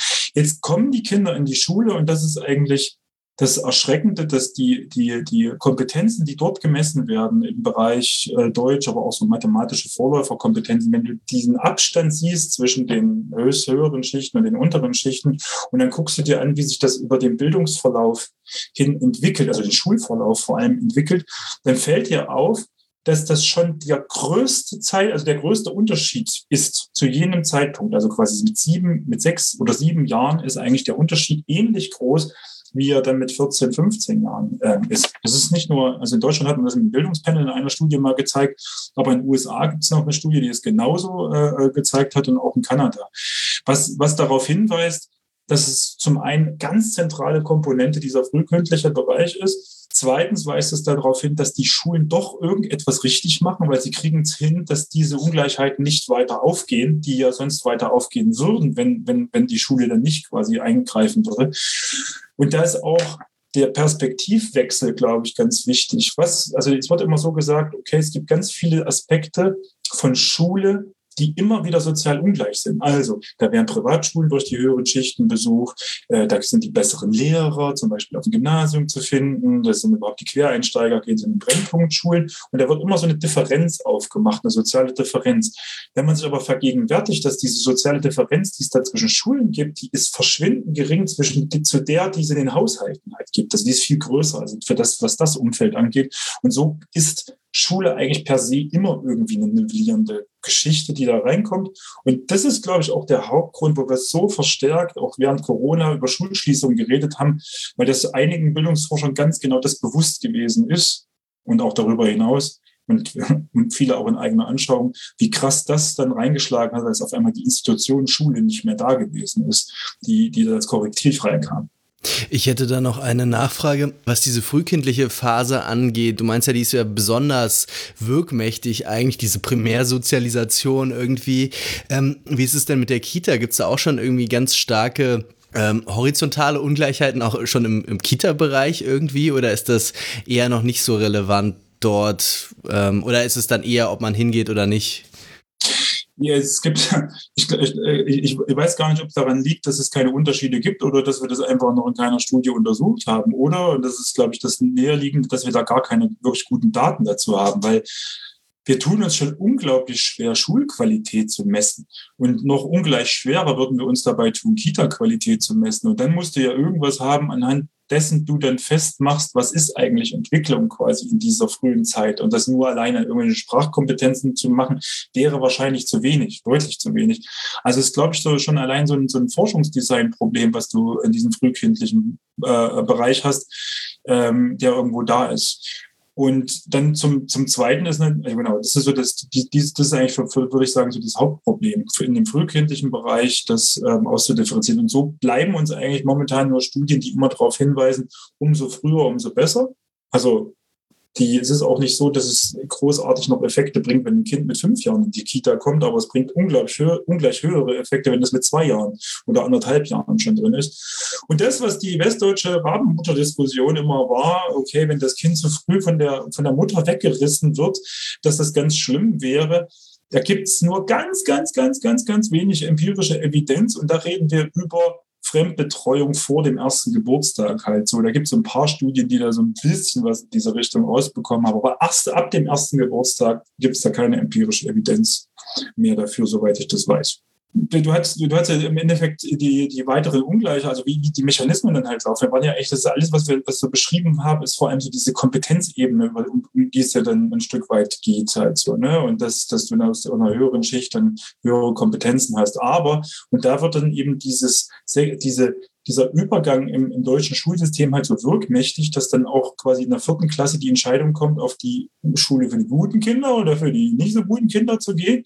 Und dann werden diese sogenannten sekundären Herkunftseffekte dann äh, virulent, wo wir dann immer wieder, und da hat sich auch relativ wenig geändert daran, immer wieder gesehen haben, wenn ein Arbeiterkind eine Gymnasialempfehlung hat, dann nimmt es das nicht immer wahr. Also äh, da ist einfach ein, ein relativ äh, hoher Prozentsatz, der noch sagt, nee, mache ich nicht, äh, ist, zu, ist uns als Familie vielleicht zu, zu, zu, zu anstrengend, äh, das Gymnasium zu besuchen, wissen wir nicht, ob da am Ende das Kind das schafft oder ob das nicht eigentlich sogar schlecht für seine Entwicklung ist. Und auf der anderen Seite setzen sich Akademiker, Kinder oder äh, mit, äh, Eltern mit höherer Bildung, die sagen, dass auch wenn keine Empfehlung da ist, versuchen die das auch am Ende durchzuboxen. In manchen Bundesländern müssen sie gar nichts tun dafür. Da gibt es keine bindende Empfehlung. In den Ländern, wo, wo es eine bindende Empfehlung gibt, gibt es aber noch die Möglichkeit, ähm, Aufnahmeprüfungen durchzuführen, wo dann teilweise, da gibt es auch ganz wenig Daten darüber, aber es gibt da teilweise schon noch mal eine ganze Menge von Kindern, die es dann darüber auch noch schaffen. Und da zeigen sich eben genau wieder diese Ungleichheiten. Da kommt noch ein dritter Aspekt dazu, der wurde jetzt noch nicht so groß immer diskutiert. Ich habe ähm, Kollegen das als tertiäre Effekte beschrieben. Ähm, das es eine Lehrerbewertung gibt. Und, und, und der Lehrer, der benotet auch nochmal ungleich, also sozial ungleich. Also bei, der, bei gleicher gemessener Kompetenz kriegt das Kind aus den höheren Schichten kriegt, ähm, bessere Noten. Das Problem dabei ist, das haben wir in einer empirischen Studie äh, gezeigt, das ist jetzt nicht böser Wille auf den ersten Blick dieser Lehrkraft oder Diskriminierung, wenn man den Lehrer fragt, wie begabt ist dieses Kind, wie strengt sich das Kind an. Das sind ja Dinge, die eigentlich benotet werden sollten. Dann kannst du über dieses, wie der Lehrer die Begabung und die Anstrengung einschätzt, kann man die Notenunterschiede komplett erklären. Also der Lehrer glaubt eigentlich, dass es da mit einem kompetenteren Kind zu tun hat.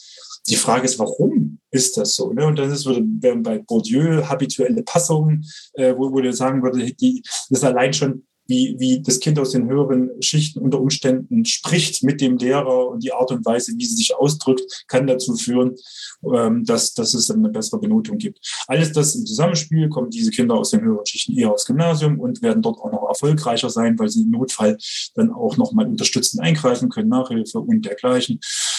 Und äh, ja, also man hat, das ist ja das Interessante, dass an, an jeder Bildungsstufe immer wieder Ungleichheiten sich so auftun, die, die wir haben im System. Ich hätte auch noch eine Detailfrage zu dem, was du gerade gesagt hast. Also das mit den Benotungen, ähm, da gibt es ja auch Unterschiede an den Schulen, wie früh das eingeführt wird. Es gibt auch Studien, die, glaube ich, sagen, dass das sehr stark die Motivation belastet, wenn das äh, früh eingeführt wird. Und das dient ja auch sehr stark schon der Klassifikation von Schülern, die dann auch so eine Rebound-Effekte hat, äh, die dann wiederum auf die Selbsteinschätzung und auf die Motivation und die Lernhaltung äh, einwirken. Auch, auch obs obskure Messfehler bei den Lehrern, die dann glauben, teilweise irgendwie, sie müssten innerhalb einer Klasse das Notenspektrum ausschöpfen, also dass es irgendwie immer eine Normalverteilung von Noten in der Klasse gibt und dass es dann äh, vielleicht auch irgendwie Verhalten auf dem Schulhof so ein bisschen doch irgendwie in die Note mit einfließen müsste.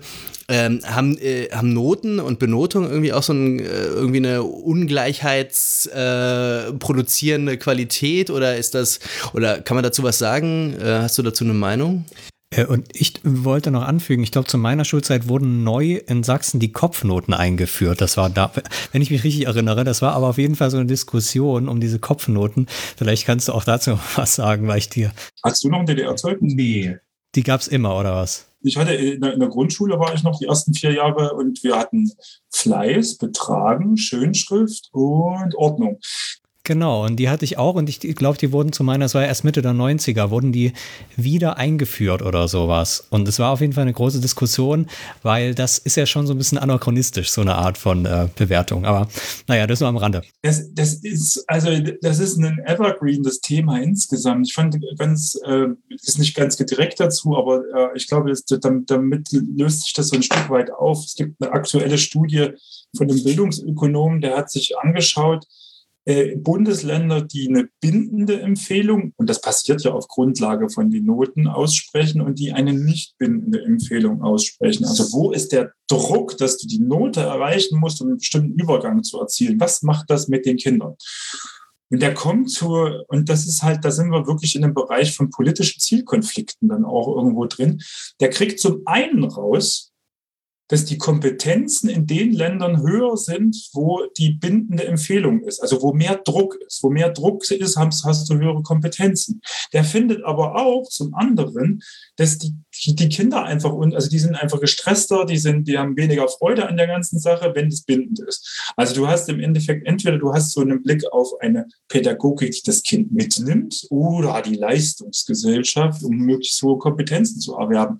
Und ich glaube, das ist schon immer so ein Widerstand Widerstreit in unserem Schulsystem. Bei allen, über das wir reden und, und, und machen. Und also wir haben, wir haben ja auch, du hast das ja auch eingangs äh, äh, gesagt, Jan, es gibt einfach auch in diesem ganzen meritokratischen System so viele Dinge, wo es knarzt, wo wir wissen, das, das passt irgendwie alles nicht zusammen. Ne? Demografische Entwicklung beeinflusst, auf welche Schule ich komme. Also da gibt es äh, mindestens zwei, zwei Studien, die das gezeigt haben, halt so, dass es damit zusammenhängt. Das hat nichts mit Meritokratie zu tun. Das ist im Endeffekt ja, eine Zuordnung. Und das Gleiche ist auch mit den, mit den Noten. Und dieses, was, was, was du gerade äh, beschrieben hattest, dass die, die Notenverteilung immer am Mittelwert der Klasse, das ist, das ist, glaube ich, relativ Usus. Also machen die, die machen die Lehrer insgesamt sehr, sehr stark. Die müssen nicht immer das ganze Spektrum von eins bis sechs abgreifen, aber eine gewisse Bewertung. Und da kommt das Problem dann ja rein, da wir ja in Deutschland auch nur über Noten funktionieren, nicht um überhaupt Kompetenzen oder dergleichen, dass je nachdem, in welcher Klasse ich bin, in welcher Schule ich bin, habe ich unterschiedliche Chancen, dann eben auch so einen Übergang zu schaffen. Das heißt aber dann auch wieder, dass theoretisch der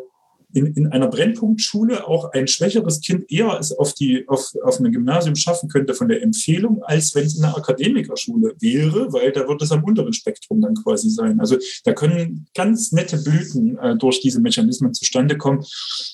Das aber müßig dazu rüber zu spekulieren, wo das im Endeffekt äh, gesamtsystemisch im Endeffekt landet. Ein so ein Kontextfaktor, du hast es schon gesagt, die Schulen schaffen das das eigentlich relativ gut ähm, auszugleichen. Ähm, der Kontext ist ja nicht nur das Elternhaus, sondern auch die Lage der Schule. Also das heißt überhaupt das Wohnumfeld, das Milieu, in dem äh, die Schüler aufwachsen, auch außerhalb der Schule. Ähm, natürlich auch ähm, eine so der neuen großen sozialen Fragen, die jetzt immer kommen, der Wohnungsmarkt etc. Auch das hast du dir angeguckt. Was sind da die ähm, ähm, da die Mechanismen, die ja dann gar nicht mehr auf der Klassenebene quasi sind, sondern auf der Verteilung sozusagen der Gebäude im, im sozialen Raum. Ja, also im geografischen Raum auch vor allem. Ja, ja, das ist Nummer eins, was man, was man sagen muss. In Deutschland wissen wir über die Konsequenzen von dieser Ungleichverteilung unglaublich wenig bis gar nichts. Also zu was das eigentlich führt, dass wir eine gestiegene Segregation haben, also eine, eine stärkere Ungleichverteilung von Kindern im Wohnumfeld, der sich dann natürlich auch in einer Ungleichverteilung in Schulen äh, auswirkt. Ähm, da wissen wir, was die Konsequenzen angeht, relativ wenig. Wir wissen nur aus X Studien aus den USA, es gibt sowas wie Nachbarschaftseffekte, also dass sich quasi die, die ähm, soziale Lage und die soziale Zusammensetzung von Stadtteilen auf die Bildungschancen von Kindern auswirkt. Da gibt es ganz beeindruckende Studien, wo du immer sehr neidisch guckst, was die Amerikaner dann alles für Daten haben und damit auch machen dürfen und was wir eben nicht haben. Also da gibt es eine ganz interessante Studie von Herrn Chetty, ein Ökonom aus Harvard, der dann so in einem, in einem Atlas mal dargestellt hat, wie die soziale Zusammensetzung bestimmter Stadtteile zum Zeitpunkt der Geburt gewesen ist. Ähm, anhand von, von, von Steuerdaten der Eltern konnte das für die USA machen und wo dann die Kinder gelandet sind in Abhängigkeit wo sie aufgewachsen sind. Und da sieht man halt einen extrem starken Zusammenhang in den USA, der darauf zurückzuführen ist, die soziale Lage des Stadtteils und insgesamt auch Segregation von Städten, die Bildungschancen beschneidet, vor allem an, an dieser Stelle. Das sind aber Dinge, die sind, gelten in den USA. Ob das bei uns so ist, wissen wir halt nicht so ganz genau. Es könnte ja auch sein, dass das Wohlfahrtsstaatssystem, äh, was wir haben, was natürlich ganz anders aufgestellt ist und wir ganz andere Konsequenzen von Armut auch, auch haben, als das in den USA der Fall ist, ähm, dass dann vielleicht das alles nicht so schlimm ist. Auf der anderen Seite gibt es auch mittlerweile einige skandinavische Studien, die auch für Helsinki und Stockholm äh, äh, Nachbarschaftseffekte finden bei, bei den Bildungs, äh, äh, bei den Bildungsoutcomes. Also da kann man schon davon ausgehen, dass es Folgen hat. Das ist, das, da muss man erstmal sich so nähern und ich hoffe mal, dass wir in den nächsten Jahren da irgendwie auch in Deutschland noch mal mehr darüber lernen und wissen, ob, wo wir uns dann eigentlich da, dort einordnen, wie schwerwiegend eigentlich diese Ungleichverteilung ist. Was wir feststellen, ist, dass diese Ungleichverteilung zugenommen hat, dass die Ballung von Armut vor allem allem äh, die Ballung von, von Kinderarmut ähm, in einigen Vierteln extrem stark ausgeprägt ist und dass die, die Schere zwischen Arm und Reich da eher noch, noch größer äh, wird und die Mechanismen, die dort wirken, die sind sehr marktförmig, muss man ganz ehrlich sagen. Also es ist immer mal wieder dass man sieht. Und ich finde, das sah man eigentlich relativ gut auch an der äh, Fluchtzuwanderung. Ähm, die, die, die meisten Flüchtlinge sind gerade in den Städten, wo es in manchen Gebieten Leerstand gab, sind sie auch dorthin gekommen. Jetzt kann man sich die Frage stellen, wo gab es Leerstand? Dort, wo keiner wohnen will. Und wo will keiner wohnen? Da, wo die Mieten niedrig sind. Also wer kann da noch wohnen? Die Armen und Sozialhilfeempfänger, die dort wohnen konnten. Und so haben zum einen sieht man das gerade in den ostdeutschen Plattenbaugebieten, wo auf einmal eine massive Fluchtzuwanderung gerade in diese Gebiete reinkam, wo du auch so die Arten von Städten hast, wo du halt eine Stadt hast, die total voll war, also insgesamt wenig Leerstand hatte. Nehmen wir mal Rostock zum Beispiel, wo das so war.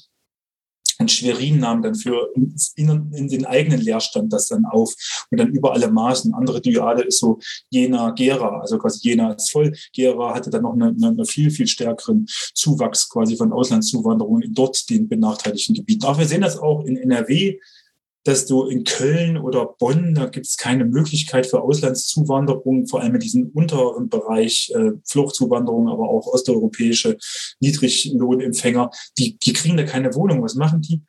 Gelsenkirchen, Dortmund, Oberhausen halt so. Und da wird dann auch auf so einer kommunalen Ebene massive Ungleichheiten aktuell produziert. Und wir haben überhaupt, wir sehen es, wir wollen es teilweise gar nicht sehen.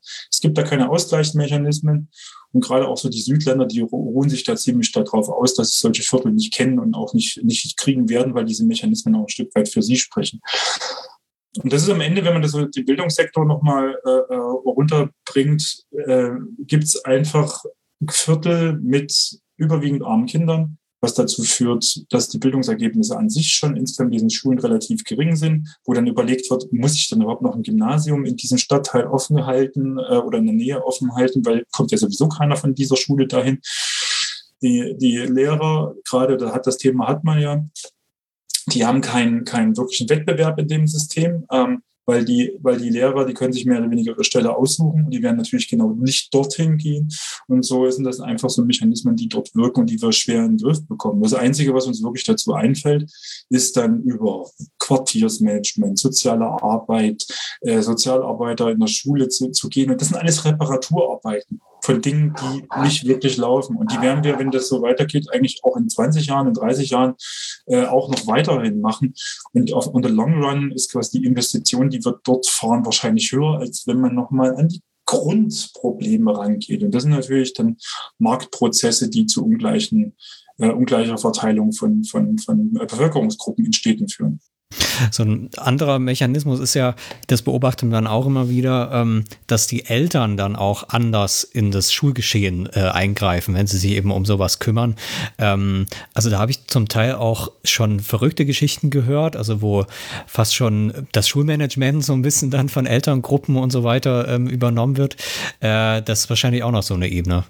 Du, du meinst jetzt bei der Schulwahl oder meinst du bei, äh, dass, dass die dann die, die Schulen da so unterstützen? Genau, unterstützen und äh, wird die äh, so Unterstützungsvereine gründen und Feste und alles Mögliche drumherum. Fun Fact, nee, kein Fun Fact. Die, äh, die zu, zum, zum Aufholprogramm, ne? also vorhin schon mal gesprochen, Aufholen nach Corona, ähm, da sollten ja eigentlich vor allem Unterstützung in die Schulen hineinkommen, Honorarkräfte in die Schulen hineinkommen, wo die soziale Lage eher schlecht ist.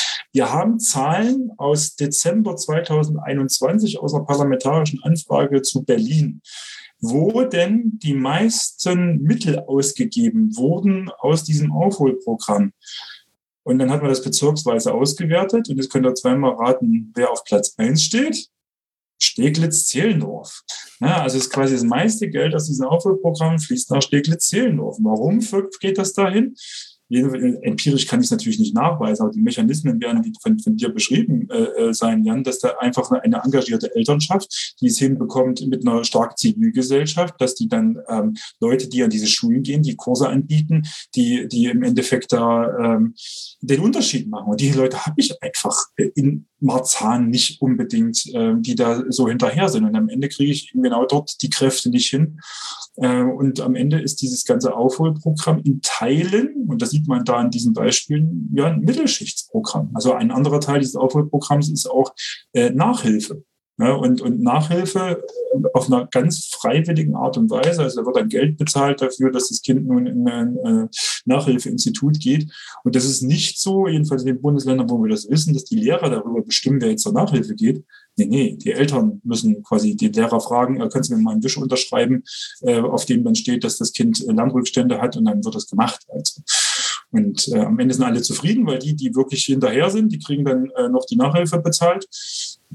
Und viele andere, die wissen wahrscheinlich gar nicht, was, was da zurzeit überhaupt abgeht bei ihren Kindern, gerade was, was den Stand ähm, der, der Leistungen angeht und ähm, das Zurechtkommen in Schule. Vorhin hast du schon die Privatschulen angesprochen, die äh, nochmal so ein ganz eigenes, äh, eigener Bereich dieser Reproduktion ähm, äh, von sozialer Ungleichheit sind. Ähm, ich war auch überrascht, als ich das gelesen habe und ähm, ihr habt ja auch eine sehr schöne Karte gemacht, auf der man so ein bisschen die Entwicklung in Ostdeutschland angucken kann, äh, wo dann immer mehr so bunte Punkte auftauchen äh, im Laufe, ähm, ja, nach der Wiedervereinigung. Und ich war überrascht, wie viele das doch sind und allein von Prozenten her, dass das eben keine, wir hatten es vorhin schon beim Gymnasium, keine kleine Gruppe mehr ist, ist, genauso bei den Privatschulen, dass das nicht irgendeine kleine Randgruppe ist, sondern richtig ein Anteil der Schulen.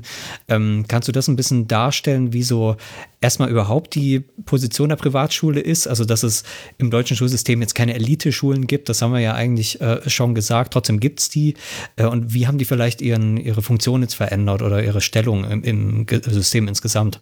Und noch dazu, wie privat sind eigentlich Privatschulen? Also, die sind ja nicht ähm, rein ähm, gewinnorientierte Unternehmen, die sich äh, selbst finanzieren, sondern so privat sind sie dann doch nicht. Wie ist das genau zu verstehen, das Private daran?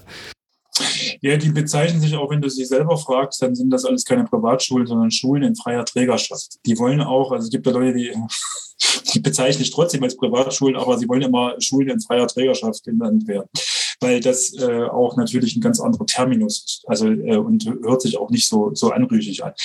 Es gibt eigentlich, und das ist zu der, zu der Frage erstmal, ähm, wir haben hier keine, keine großartig profitorientierten Unternehmen im, im deutschen Schulsystem. Die sind einfach nicht da. Es ist vor einiger Zeit ist äh, ein Einträger mal ähm, da eingestiegen aus dem amerikanischen Raum kommen Forms. Es gibt mittlerweile eine, eine in Frankfurt, eine in Berlin, eine in Hamburg, sehr toll, hochpreisige Schulen, ähm, die dann die dann eigentlich am Anfang kamen, ja, wir wollen hier Geld verdienen mit Schule. Die haben extrem viel Gegenwind bekommen. Das ist überhaupt nicht das, was, was eine Privatschule in, in Deutschland machen soll. Und ich glaube, da sind wir zum Glück eigentlich auch noch irgendwie, das ist noch die Schmuddelecke, wo die da waren und das wurde auch ziemlich klar gemacht, relativ schnell. Man muss ein anderes Auftreten dann ein Stück weit äh, finden.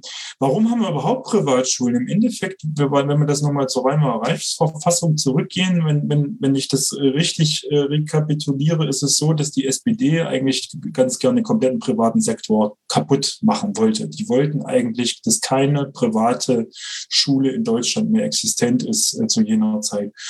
Und die haben aber das, ähm, die Weimarer Reichsverfassung wäre da so nicht durchgekommen und dann mussten sie Zugeständnisse vor allem an die Zentrumspartei machen, die dann eben gerade die kirchlichen Schulen äh, damit unter dem privaten Label halt fahren lassen wollte.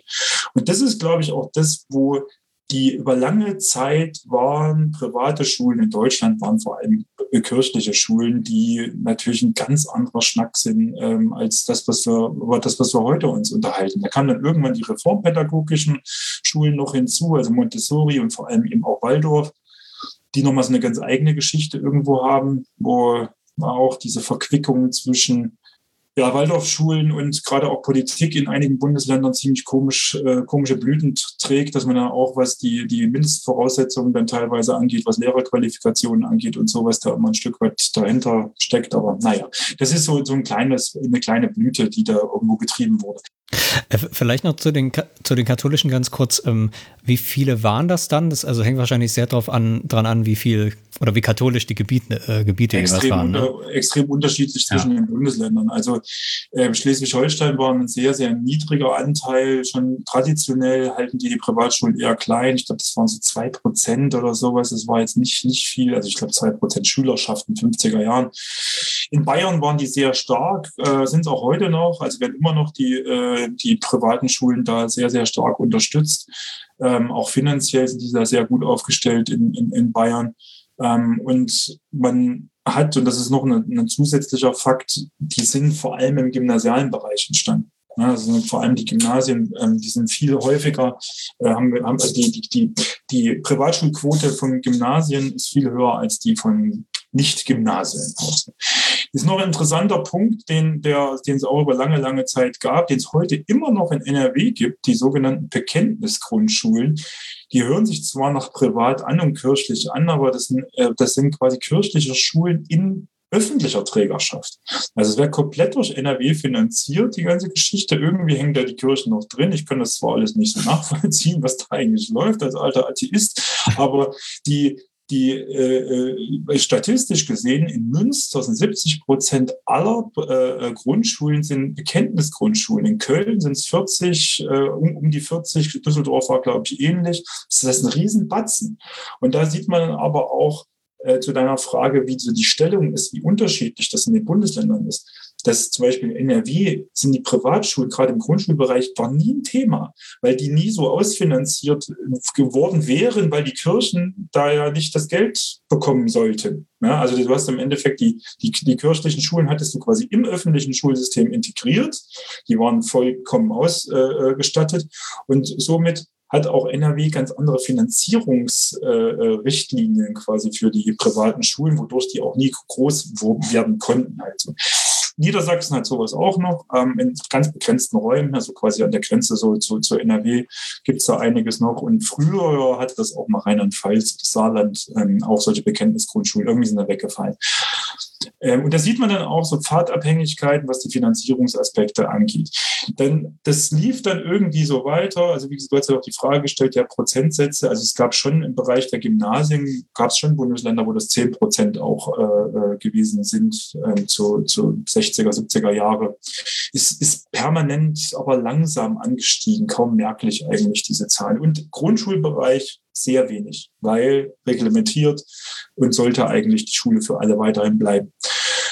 Das ging dann eigentlich so irgendwie dahin. Die ostdeutschen Bundesländer hatten so einen Nachholeffekt, der da reinkam, also weil es da nur eine einzige private Schule anscheinend zur Wende gegeben hat ähm, kamen dann die ganzen kirchlichen Schulen hier dann auch rein, ähm, die Waldorfschulen, die dann eben Leipzig brauchte so eine, Berlin brauchte ein paar und so weiter. Und in Erfurt sind auch kirchliche Gymnasien dann halt auch hingekommen.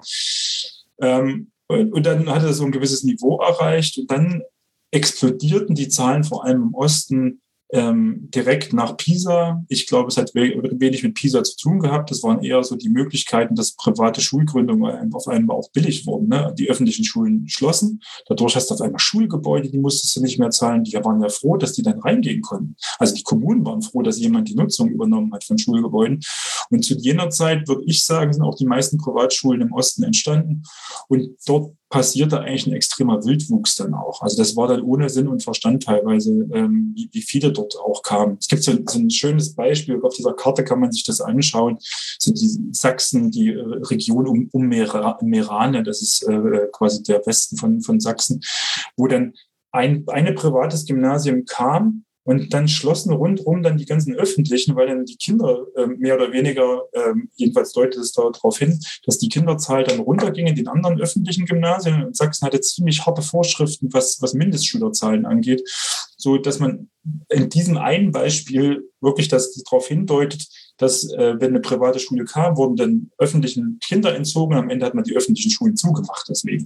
Das wurde dann irgendwann korrigiert, aber da war da der Schaden schon irgendwo da. Also das würde heute in Sachsen nicht mehr gehen. Also da ist halt auch die Schulnetzplanung, muss die privat, die privaten Schulen müssen in diese Schulnetzplanung mit einbezogen werden. Das war aber zwischendurch nicht der Fall. Und da ist vieles auch etwas komisch gelaufen.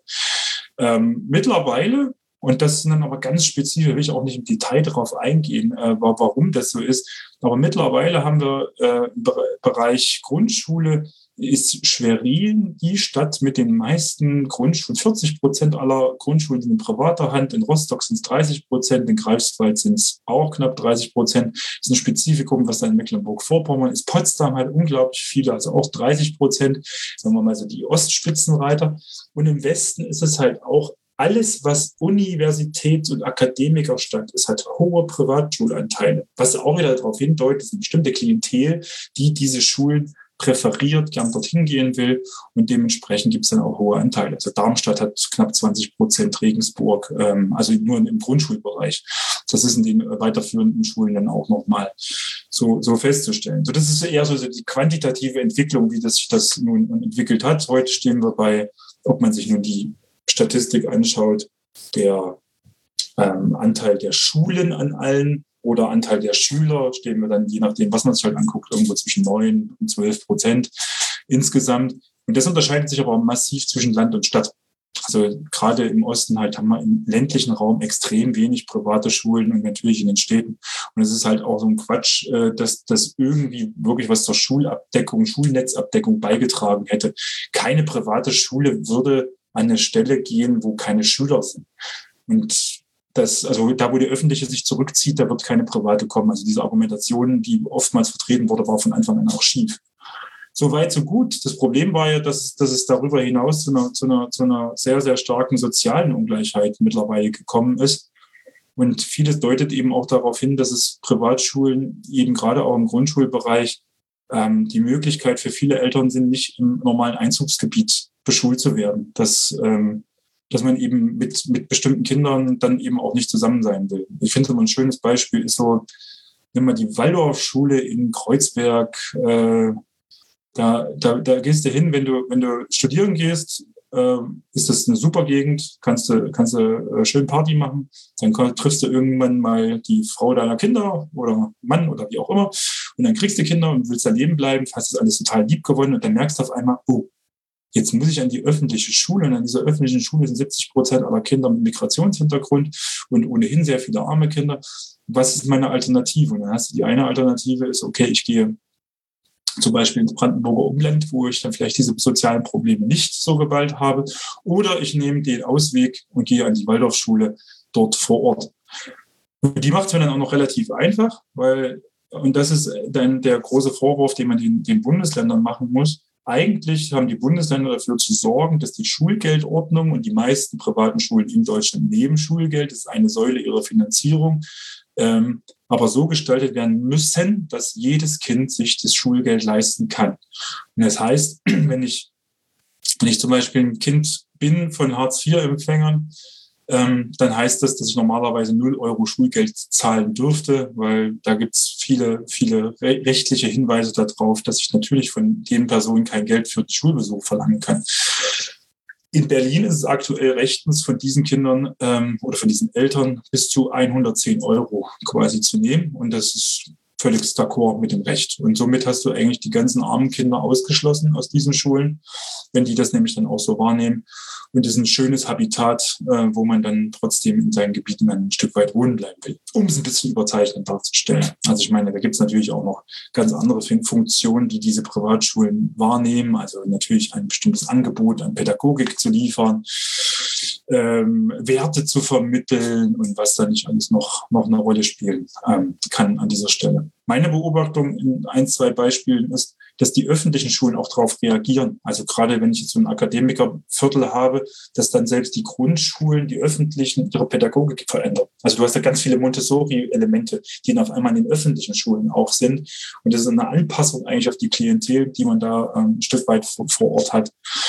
Ähm, also es gibt ja ein Sonderungsverbot, heißt das, glaube ich. Also es ist, das ist wirklich, hat wirklich Verfassungsrang eigentlich. Also es ist eigentlich gar nicht äh, zulässig, äh, dass sowas wie, wie du eben beschrieben hast, mit dieser monetären Hürde oder auch irgendwie durch andere bürokratische Tricks ähm, da ähm, bestimmte Milieus sich absondern können. Gleichzeitig ist es ja aber offenbar so, dass ähm, das vollkommen unzureichend äh, auf Länderebene implementiert ist, überprüft wird. Ähm, das, ist, das ist ja ganz eigenartig. Also offenbar haben wir es in, der, in unserem Schulsystem mit teilweise verfassungswidrigen Segregationsdynamiken zu tun, äh, die aber irgendwie äh, rechtlich jetzt äh, bisher nicht so richtig verfolgt werden oder ähm, da ist das Netz nicht äh, engmaschig genug, dass sowas dann ähm, wirklich mal ähm, politisch behandelt wird auch. Ähm, vielleicht kannst du dazu noch ein bisschen mehr erzählen. Also ich, ich war da ehrlich gesagt auch so ein Stück weit erschüttert, weil ich bin ja kein Jurist und, und, und fragte mich dann irgendwie, wie, wir haben ja eine Verfassung und in dieser Verfassung steht Folgendes drin. Und äh, da steht eben genau, wie, wie du es gerade beschrieben hast, drin, dass ähm, die Sonderung nach den Einkommen oder nach den, schon nach den Besitzverhältnissen der Eltern ähm, darf quasi in diesem Bereich nicht geschehen, wenn man das quasi auf den Kern zurückführt. Also das Einkommen der Eltern darf dann nicht darüber entscheiden, dass ein Kind äh, eine Schule besuchen kann oder nicht besuchen kann. Da haben wir uns in, einem Artikel, das heißt wir, das war dann der Jurist, äh, Herr Frase, dann quasi noch dabei, uns darüber Gedanken gemacht, was heißt denn das jetzt eigentlich ganz konkret? Was müssen jetzt eigentlich die Bundesländer liefern äh, und, und, und regeln und kontrollieren, um äh, damit dieses Grundrecht eingehalten wird. Das war eigentlich sehr, sehr spannend, dass sich mit diesem Thema bis dahin, und das ist ja so alt wie die Weimarer Reichsverfassung, gar nicht, gar niemand beschäftigt hatte. Das war erstmal das erste Spannende, überhaupt das im Bundesländervergleich mal sich angeschaut zu haben, wie wird das eigentlich umgesetzt. Vielleicht, weil es auch noch gar nicht so virulent war, vor allem aus der sozialen Ungleichheitsperspektive, die ich eben gerade nochmal so gezeichnet habe. Und dann gab es in der Folge auch natürlich Repliken von Personen, Juristen auch, die den Privatschulen vielleicht nicht so kritisch entgegenstehen, wie wir das tun. Am Ende würde ich aber sagen, kann man alles, was da veröffentlicht wurde, ähm, auf ein paar Kernpunkte zu, zusammenbringen, wo sich alle einig sind. Also die privatschulkritischen äh, Juristen wie auch die privatschulfreundlichen. Das eine hatte ich vorhin äh, schon gesagt. Also ein Hartz-IV-Empfängerkind darf eigentlich 0 Euro äh, Schulgeld bezahlen. Ähm, Ansonsten hat es keinen freien Zugang zu privaten Schulen. Und das Zweite ist, es muss eigentlich eine sozial abhängige Schulgeldbeitragserhebung geben. Also auch Niedrigeinkommensbezieher müssen halt weniger bezahlen als Hocheinkommensbezieher. Und dann zu drittens, das Ganze muss irgendwo auch nachvollziehbar sein, sowohl juristisch im, im, im Gesetz oder in der Rechtsverordnung, als auch, dass ähm, äh, dass, dass, dass Eltern sofort erkennen können, wie viel Geld müsste ich denn zahlen, um in eine bestimmte Schule zu kommen. Und all diese Dinge, also es sind ja vier Aspekte, die ich jetzt gerade mal rausgestellt habe. Es gibt kaum ein Bundesland, was, was nur ansatzweise diese Regeln ähm, befolgt. Wenn, sind es dann äh, sehr, sehr spezifische Dinge, wie zum Beispiel Rheinland-Pfalz befolgt alle diese Dinge, weil es ein faktisches Schulgeldverbot gibt. Aber das ist halt ein extrem, äh, äh, eine extreme Ausnahme an dieser Stelle. Aber alle anderen tun das halt eben nicht. Und da kann man sich die Frage stellen, warum, warum wird das nicht getan? Ähm, das, hat, äh, das, das ist halt, ja, ich glaube, ziemlich stark aus, aus einer konflikttheoretischen Perspektive irgendwo zu, zu beantworten. Also aus meiner Sicht ist es ähm, etwas, was jetzt passieren müsste, wenn man die, die Privatschulen ähm, in, auf diese Art und Weise kontrolliert und ihnen diese Regeln halt geben würde, würde man auch ihnen bestimmte finanzielle Möglichkeiten entziehen, äh, Schulgelder zu erheben. Man müsste auf einmal, müssten sie vielleicht Kinder aufnehmen, die sie vielleicht nicht unbedingt äh, aufnehmen würden. Dadurch schmilzt natürlich auch ihre Möglichkeiten ab, äh, finanziellerseits mehr Lehrkräfte einzustellen, bestimmte Angebote vorzuhalten, was dann wiederum dazu führen könnte, dass sie nicht mehr so attraktiv bestimmt für bestimmte Gruppen sind und am Ende ist es so eine Abwärtsspirale, die dann ein Stück weit einsetzt. Und alle Eltern, die auf diesen Schulen sind, haben auch überhaupt gar kein Interesse, dass das passiert. Also dass man im Endeffekt genauso einen Abwärtsmechanismus da äh, ähm, nun, nun fährt an dieser Stelle. Und somit gibt es da relativ wenig Leute, die Interesse haben. Wir hatten mal den netten äh, das wirklich in diesem in einem, einem BZB-Kolloquium, wo es um, um äh, Bildung geht, da war der Staatssekretär aus Bremen da, Herr Jan Stöß. Und ähm, da ging es auch um die, das Thema Privatschulen. Und ähm, da habe ich ihn dann nochmal damit konfrontiert, dass in seinem Land gibt es eine internationale Schule, eine Privatschule wo der eigene Rechnungshof gesagt hat, äh, diese Schule verstößt gegen das Grundgesetz, genau auf Grundlage von, von einem Sonderungsverbot, äh, weil die enorm hohe Beiträge nimmt und die dürfte deshalb nicht durch, die, durch, die, äh, äh durch, durch den Stadtstaat Bremen finanziert werden. Und dieses Gleiche hatten wir übrigens auch in Brandenburg und Thüringen. Genau, dass nur die Rechnungshöfe sind da drauf mal quasi angesprungen. Und es ist am Ende nichts passiert. Es hat keine Folge daraus gegeben. Der Rechnungshof sagt, das darf es nicht geben. Das ist verfassungswidrig. Und es passiert am Ende nicht. Stößt darauf angesprochen, woran liegt denn das? Und er hat es eigentlich sehr offen, mündig äh, erklärt, dass er sich da mit sehr viel einflussreicher Klientel ähm, anlegen würde, wenn, wenn er diese Schule ähm, so einschränken würde, wie es der Rechnungshof eigentlich von ihm verlangt. Und das ist so ein Stück weit, ähm, ja, wo, wo man dann Kopfschütteln zwar davor steht, man kann das alles irgendwie verstehen, aber man merkt halt auch, dass diese Fragen von sozialer Ungleichheit und sozialer Ausgleich, dass wenn es wirklich hart auf hart kommt, dann muss man muss Konflikte im Endeffekt hier auch fahren, dass da relativ wenig passiert. Plus natürlich auch eine unglaublich gut aufgestellte Lobby, die die Privatschulen haben. Also die sind immer an jeder Entscheidung immer am Tisch mit sehr vielstimmigen Chor, wo sie dann sagen, wie arm sie doch sind und dass sie doch schlecht finanziert sind und dass man sie doch bräuchte und so weiter und so weiter. Nichtsdestotrotz, sobald es eine Rechtsgrundlage gibt, ähm, gibt es ja auch juristische Mittel irgendwie, stelle ich mir zumindest das so vor. Gibt es da, gibt's da vielleicht auch irgendwelche Initiativen oder irgendwelche Leute, die sagen, okay, dann klagen wir uns da jetzt durch und ähm, gehen das mal auf die Weise an? Ich kann das ja eben nur, genau, genau diese Frage habe ich dem Juristen gestellt. Ich sage, was ist denn jetzt, wie komme ich denn daran? Wie kriege ich es hin, dass das zurecht wird? Und da sagte er, du kannst erst mal gar nichts machen als normaler, also ich als normaler Bürger eines Bundeslandes, weil ich bin nicht betroffen. Ich kann erst, wenn ich selber betroffen bin, kann ich klagen. Und das hieße, und das ist ja die Absurdität an der ganzen Geschichte, ich muss jetzt an einer Schule aufgenommen sein oder es in Aussicht gestellt bekommen, dass ich an einer Schule, einer Privatschule aufgenommen werde. Und jetzt müsste ich sagen, dieses Schulgeld, was die von mir verlangen, ist zu hoch. Und jetzt klage ich gegen diese Schule. Man könnte dann die Schule sagen oder beziehungsweise es würde dann vielleicht vor Gericht gehen, diese ganze Geschichte. Und dann könnte über diesen Weg überhaupt erstmal die Regelungs, äh, äh, also der, der Regelungsakt überhaupt in den Blick kommen, dass das im Endeffekt die Schule würde argumentieren, nach den Regeln, die in diesem Bundesland gelten, darf ich das tun. Und dann könnte dann das Gericht sagen, nee, nee, aber es verstößt gegen das Grundgesetz unter Umständen. Also das, so könnte sich das nach, nach oben spielen. Aber welche Eltern beginnen denn das Schulverhältnis mit einer Klage gegen die, äh, gegen die eigene Schule? Das macht überhaupt gar keinen Sinn. Und das ist halt ein stumpfes Schwert irgendwo, was wir da mit Recht haben. Und mir ist das, also quasi aus dieser Einzelperspektive ist mir das völlig unklar, wie, wie das überhaupt funktionieren kann, dass das Recht so, so ein Stück weit ähm, zur Geltung äh, kommt an dieser Stelle. Was dann quasi auf dieser Regierungsebene läuft, Normenkontrolle oder sonst was. Also das ist mir als Nicht-Juristen, keine Ahnung, mir wurde es halt auch immer nur so erklärt, dass das eigentlich so die, die einzige Option ist, um da überhaupt mal ranzukommen. Das ist Im Übrigen das Gleiche gilt für Inklusion, also die Frage Umsetzung von Inklusion nach einer UN-Behindertenrechtskonvention. Da sind ja eigentlich so, so, ziemlich alle einig, dass das, was die, die deutschen Bundesländer da machen oder viele machen, auch nicht wirklich vereinbar mit diesem staatsrechtlichen Vertrag, mit dem völkerrechtlichen äh, Vertrag ist. Aber auch da hat man das Problem, solange die Fälle von betroffenen Eltern nicht bis hoch zum Bundesverfassungsgericht kommen.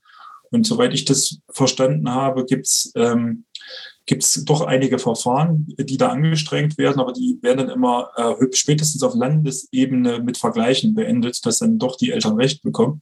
Ähm, aber es wird eben nicht hochgelassen zum Bundesverfassungsgericht aus Seiten der Länder, weil das könnte komplett alles umwerfen quasi im System. Ich, ich finde das, ich kann da auch nur im Kopfschütteln daneben stehen und äh, mich fragen, hey, okay, ist das der Rechtsstaat, aber das ist ja unwissenschaftlich. Du schreibst außerdem, dass ähm, diese Gebührenerhebung bei Privatschulen auch nicht das einzige Problem ist. Also selbst wenn die jetzt alle kostenlos wären, gäbe es immer noch Mechanismen, die dazu führen würden, dass äh, vor allem eben privilegiertere Kinder auf diesen Privatschulen landen und dann von diesen ganzen Effekten dieser Segregation profitieren würden. Ähm, wie genau erklärt sich das? Ja, das ist im Endeffekt, ähm, geht es geht's vor allem darum, dass es etwas ist, also diese Pädagogik vor allem, wenn wir vor allem von der reformpädagogischen Schulen jetzt sprechen, die, die spricht eine bestimmte Klientel an, eine bestimmte bildungsinteressierte Klientel auch an. Und ähm, die würden diese, diese Schulen auch ähm, unter Umständen unabhängig davon wählen, ähm, wie, wie, wie, wie, sich das nur mit dem Schulgeld dazu verhält. Also ähm, sie, sie, sie, also es ist quasi ein Milieu, was da angesprochen wird über ein bestimmtes pädagogisches Modell. Und man hat auf der anderen Seite ähm, gerade ähm, Eltern aus, aus unteren Schichten, für die ist das gar keine großartige Wahloption oder vielleicht auch gerade gar keine entscheidungsrelevante Geschichte. Also für die ist im Endeffekt, ja, das Kind soll in die Schule gehen, soll irgendwie einen sicheren Weg irgendwie zur Schule haben. Das ist das einzig Wichtige. Man hat gar keinen Kopf darüber, was jetzt eigentlich das pädagogische Modell ist oder was dann noch für zusätzliche Gimmicks da, dabei äh, sind. Und ähm, wenn, wenn das wenn, wenn eine bestimmte Klientel angesprochen wird, und das kann man jetzt auch so, so und so, ist es im Endeffekt Schuld der Privatschulen, dass sie im Endeffekt eine bestimmte Pädagogik anbieten, die sie vielleicht im Zweifel für die bessere äh, Pädagogik auch halten und damit eine bestimmte Klientel ansprechen, können die dann im Endeffekt, äh, im Endeffekt etwas dafür, wenn dann auch genau die Klientel dann auch an, an die Tür klopft. Oder ähm, müssten sie sich halt irgendwo stärker öffnen? Und da bist du, ist man, glaube ich, an so einem Punkt, wo, wo, man, wo das gar nicht mehr alles so, so leicht ist, ähm, zu, zu sagen, ähm, dass, dass das nur ungleichheitsgenerierende Mechanismen sind, die, die irgendwie in Privatschulen anzulasten sind. Weil viele, und äh, ich glaube, ich will das auch mich nicht falsch verstanden wissen, viele, die haben wirklich vor allem ein Bildungsinteresse. Die haben eigentlich schon alle äh, hauptsächlich aus einem Bildungsinteresse. Sie wollen gute Bildung für, für Kinder ähm, bereitstellen. Ähm, und das ist, glaube ich, was, was dann an Segregation mit sich kommt, ist quasi ein, ein, ein in Teilen unintendierter Effekt, der aber ein Stück weit über die Finanzierung von Privatschulen schon ein, ein ähm, Effekt ist, den man gern mitnimmt oder beziehungsweise der auch sinn, sinnvoll an einer, an einer äh, Stelle ist. Wenn, man, sich das mal anschauen will, es gab mal eine Erhebung vom Statistischen Bundesamt, wo werden die höchsten Schulgelder gezahlt in den Kreisen, äh, weil die, die kann man nämlich wieder von der Steuer absetzen und so konnte man eine, eine Statistik zu den Schulgeldern machen. Und da hat man relativ schnell natürlich gemerkt, die höchsten Schulgelder im Schnitt werden gezahlt in Starnberg, Main-Taunus, äh, Düsseldorf, also gerade da, wo, wo wirklich reiche Menschen wohnen. Und wenn die Schulgelder von 400, 500 Euro dort bezahlen, dann verstößt das gegen gar nichts, weil die können sich diese 400 oder 500 Euro äh, leisten und damit hast du ja auch noch keine Verstoß gegen die. Die könnten sogar die drei SGB-II-Empfänger aus, aus Starnberg an diese Schulen dann quasi lassen, die es da irgendwo gibt. Das systemische Problem ist, du hast auf einmal eine Finanzierung, die bestimmt noch mal 50 Prozent höher ist einer, als einer öffentlichen Schulen, die sich nur daraus generiert, dass du einen extrem reichen Kreis hast. Somit lohnt sich das auch gerade in diesen Gebieten, eine private Schule aufzumachen und tatsächlich bessere Bildung anzubieten, als zum Beispiel in diesem Fall Starnberg das Land Bayern irgendwo anders anbieten könnte. Und das sind halt so Dinge, die haben wir noch gar nicht so wirklich systematisch im Blick, werden wir auch nicht im Blick nehmen äh, können. Großartig das ist ja auch, die privaten Schulen sind auch relativ schwierig zu beforschen. Also man gibt ja nicht irgendwie, auch, auch bei diesen ganzen Leistungsstanderhebungen, Bildungspellen und dergleichen, sie haben keine Ver PISA und so weiter. Es gibt keine Verpflichtung, dass sie mitmachen ähm, an diesen Studien, um mehr zu wissen. Ähm, die Zeit schreitet voran. Zum Schluss können wir vielleicht noch mal auf die Rolle der Sozialwissenschaften, der Ungleichheitsforschung in dem Fall eingehen. Wir haben jetzt so ein paar Beispiele, wo du gesagt hast, da fehlen die Daten, da weiß man nicht so viel drüber. Alles in allem kann man aber, glaube ich, sagen, und das ist eine Beobachtung, die man in vielen Bereichen hat, dass man heute eigentlich so viel weiß über ähm, diese Ungleichheit wie nie zuvor. Ähm, äh, gleichzeitig man das Gefühl hat, und es ist vielleicht hier der, im Schulbereich besonders so, dass die Folgen von diesem Wissen ziemlich überschaubar sind und die Wissenschaft Wissenschaft da äh, quasi nicht mitredet. Äh, was ist so dein Eindruck und wo siehst du da auch die Rolle ähm, der Wissenschaft? Oder ist, das hast du auch so ein bisschen anklingen lassen, an irgendeinem Punkt dann auch die Wissenschaft vorbei, weil das Ergebnis liegt auf dem Tisch und da beginnt eben dann die politische Auseinandersetzung? Ich, ich, bin mir gar nicht so sicher, ob unsere Wissensbasis so groß ist, gerade zu dieser Frage soziale Ungleichheiten. Also die, wir wissen beschreibend, wissen wir eine ganze Menge. Wir haben vielleicht auch noch die ein oder andere Idee, wie, wie welche, welche Programme auch noch wirken, also Einzelevaluationen, wo man mal gesehen hat, das Programm wirkt mal hier oder mal da. Das ist ja ohnehin auch so ein, so ein Flickenteppich, was da so ein Stiftungsprogramm läuft und, und, und dergleichen. Das ist aber alles nicht, nicht wirklich flächendeckend an wirklich zentralen Stellschrauben wissen wir auch unglaublich wenig oder beziehungsweise wir schaffen das auch 0,0 in den politischen Diskurs reinzutun. Und der politische Diskurs seinerseits eigentlich in diesem Bildungsbereich wie in vielleicht keinem anderen Bereich vollkommen ideologisch überladen. Das hatten wir vorhin eben schon auch und, und, und auch mit unterschiedlichen Zieldimensionen gekennzeichnet. Ne? Wenn die einen sagen, na, gebt mal nicht so viele Noten, weil das ist schlecht für die, für die Entwicklung der Kinder auf einer sozial-psychischen Ebene. Und die anderen sagen, nee, nee, wir brauchen Druck, dass sie gute Kompetenzen entwickeln, halt, so dass die sich anstrengen und so. Ähm, dann ist das eine andere Ebene, die dort ähm, ge ge gefahren wird. Und so ist es auch relativ schwer zu entscheiden, ja, was ist denn jetzt eigentlich die Zieldimension. Wir können uns jetzt dafür entscheiden und da müssten wir aber auch einen breiten Konsens haben, dass unser Ziel ist, glückliche Kinder zu haben oder kompetenzreiche Kinder zu haben oder irgendwo einen Mittelweg dazwischen zu finden. Aber das eine bedingt, also das eine ist für das eine gut, das andere eher für das andere äh, an der Stelle. Also nicht, nicht so einfach. Strukturelle Fragen habe ich sowieso das Gefühl, sind tot. Also, äh, und das ist auch ehrlich gesagt ziemlich disziplinäre Unterschiede. Während aus meiner Perspektive die Bildungssoziologen, die wenigen, die es gibt in, in, in Deutschland, äh, immer noch, noch argumentieren würden, dass Strukturfragen zentrale Fragen insgesamt sind in dieser ganzen äh, Ungleichheitsdebatte ähm, hat man sich da aus meiner Sicht im Bereich der Erziehungswissenschaft und Pädagogik völlig verabschiedet. Wir sind total, also da werden die Leute, die, die noch die, die, die, die Strukturfrage stellen, die werden als völlig abseitig abgetan. Also das, die, die haben überhaupt gar kein, keine Mitspracherecht und werden als wirklich ähm, sind nicht mehr im Zentrum der Diskussion. Da geht es wirklich nur um Unterrichtsentwicklung und wie, wie wird das im, im Einzel, äh, im Einzelbereich gefahren. Ich glaube, wir haben noch über, also ehrlich gesagt, wir haben wirklich gar keine gute Idee, wie wir Ungleichheiten abbauen. Das Einzige, was uns aktuell einfällt, und das hat sich aus dem Koalitionsvertrag, steht es denn jetzt auch drin, dass man den Schulen, die in sozial benachteiligter Lage sind, mehr Geld zu geben, um dann eben mehr Mittel zu haben. Und das soll dann im Endeffekt diese ganzen sozialen Ungleichheiten in den Griff bekommen. Wenn wir unser Gespräch jetzt irgendwie mal rekapitulieren, haben wir gelernt, irgendwie ist es ja genau dieser Bereich, wo diese Ungleichheiten nicht besonders stark herausstechen. Das sind ja eigentlich der frühkindliche Bereich, der da eher, eher stärker in den Blick zu nehmen ist. Von daher, ich bin da ziemlich skeptisch auch über die Rolle von, von, von ähm, Bildungs, Bildungsforschung insgesamt, was sie da erreichen kann oder nicht erreichen kann. Ich glaube, wir können immer so ein bisschen zurufen und ein bisschen Expertise liefern, aber ich glaube, die, die Rolle, hier wirklich zu, zu Veränderungen zu kommen über, über die empirische Bildungsforschung, das sehe ich ehrlich gesagt nicht großartig, dass das äh, passieren wird. Und da sind eigentlich auch gerade die letzten 20, 25 Jahre ein Beleg dafür, dass sehr wenig passiert ist. Äh, schließ uns an den Punkt. Marcel, vielen Dank, ähm, dass du da warst. Vielleicht schaffen wir es ja mal wieder. Wir werden jetzt sehen, was in Corona passiert, ähm, ähm, wie sich das auswirkt vielen Dank fürs Hören. Ähm, wie immer ähm, der Hinweis, wenn euch die Sendung gefallen hat, äh, was gelernt habt, dann ähm, erzählt doch allen, die euch ähm, da einfallen, gern davon. Äh, bewertet uns sehr nett auf den äh, Portalen eurer Wahl. Ähm, ganz neu hat Spotify, habe ich erfahren, jetzt auch Bewertungen, also auch dort gerne fünf Sterne hinterlassen. Ähm, ansonsten war es das dann mal wieder.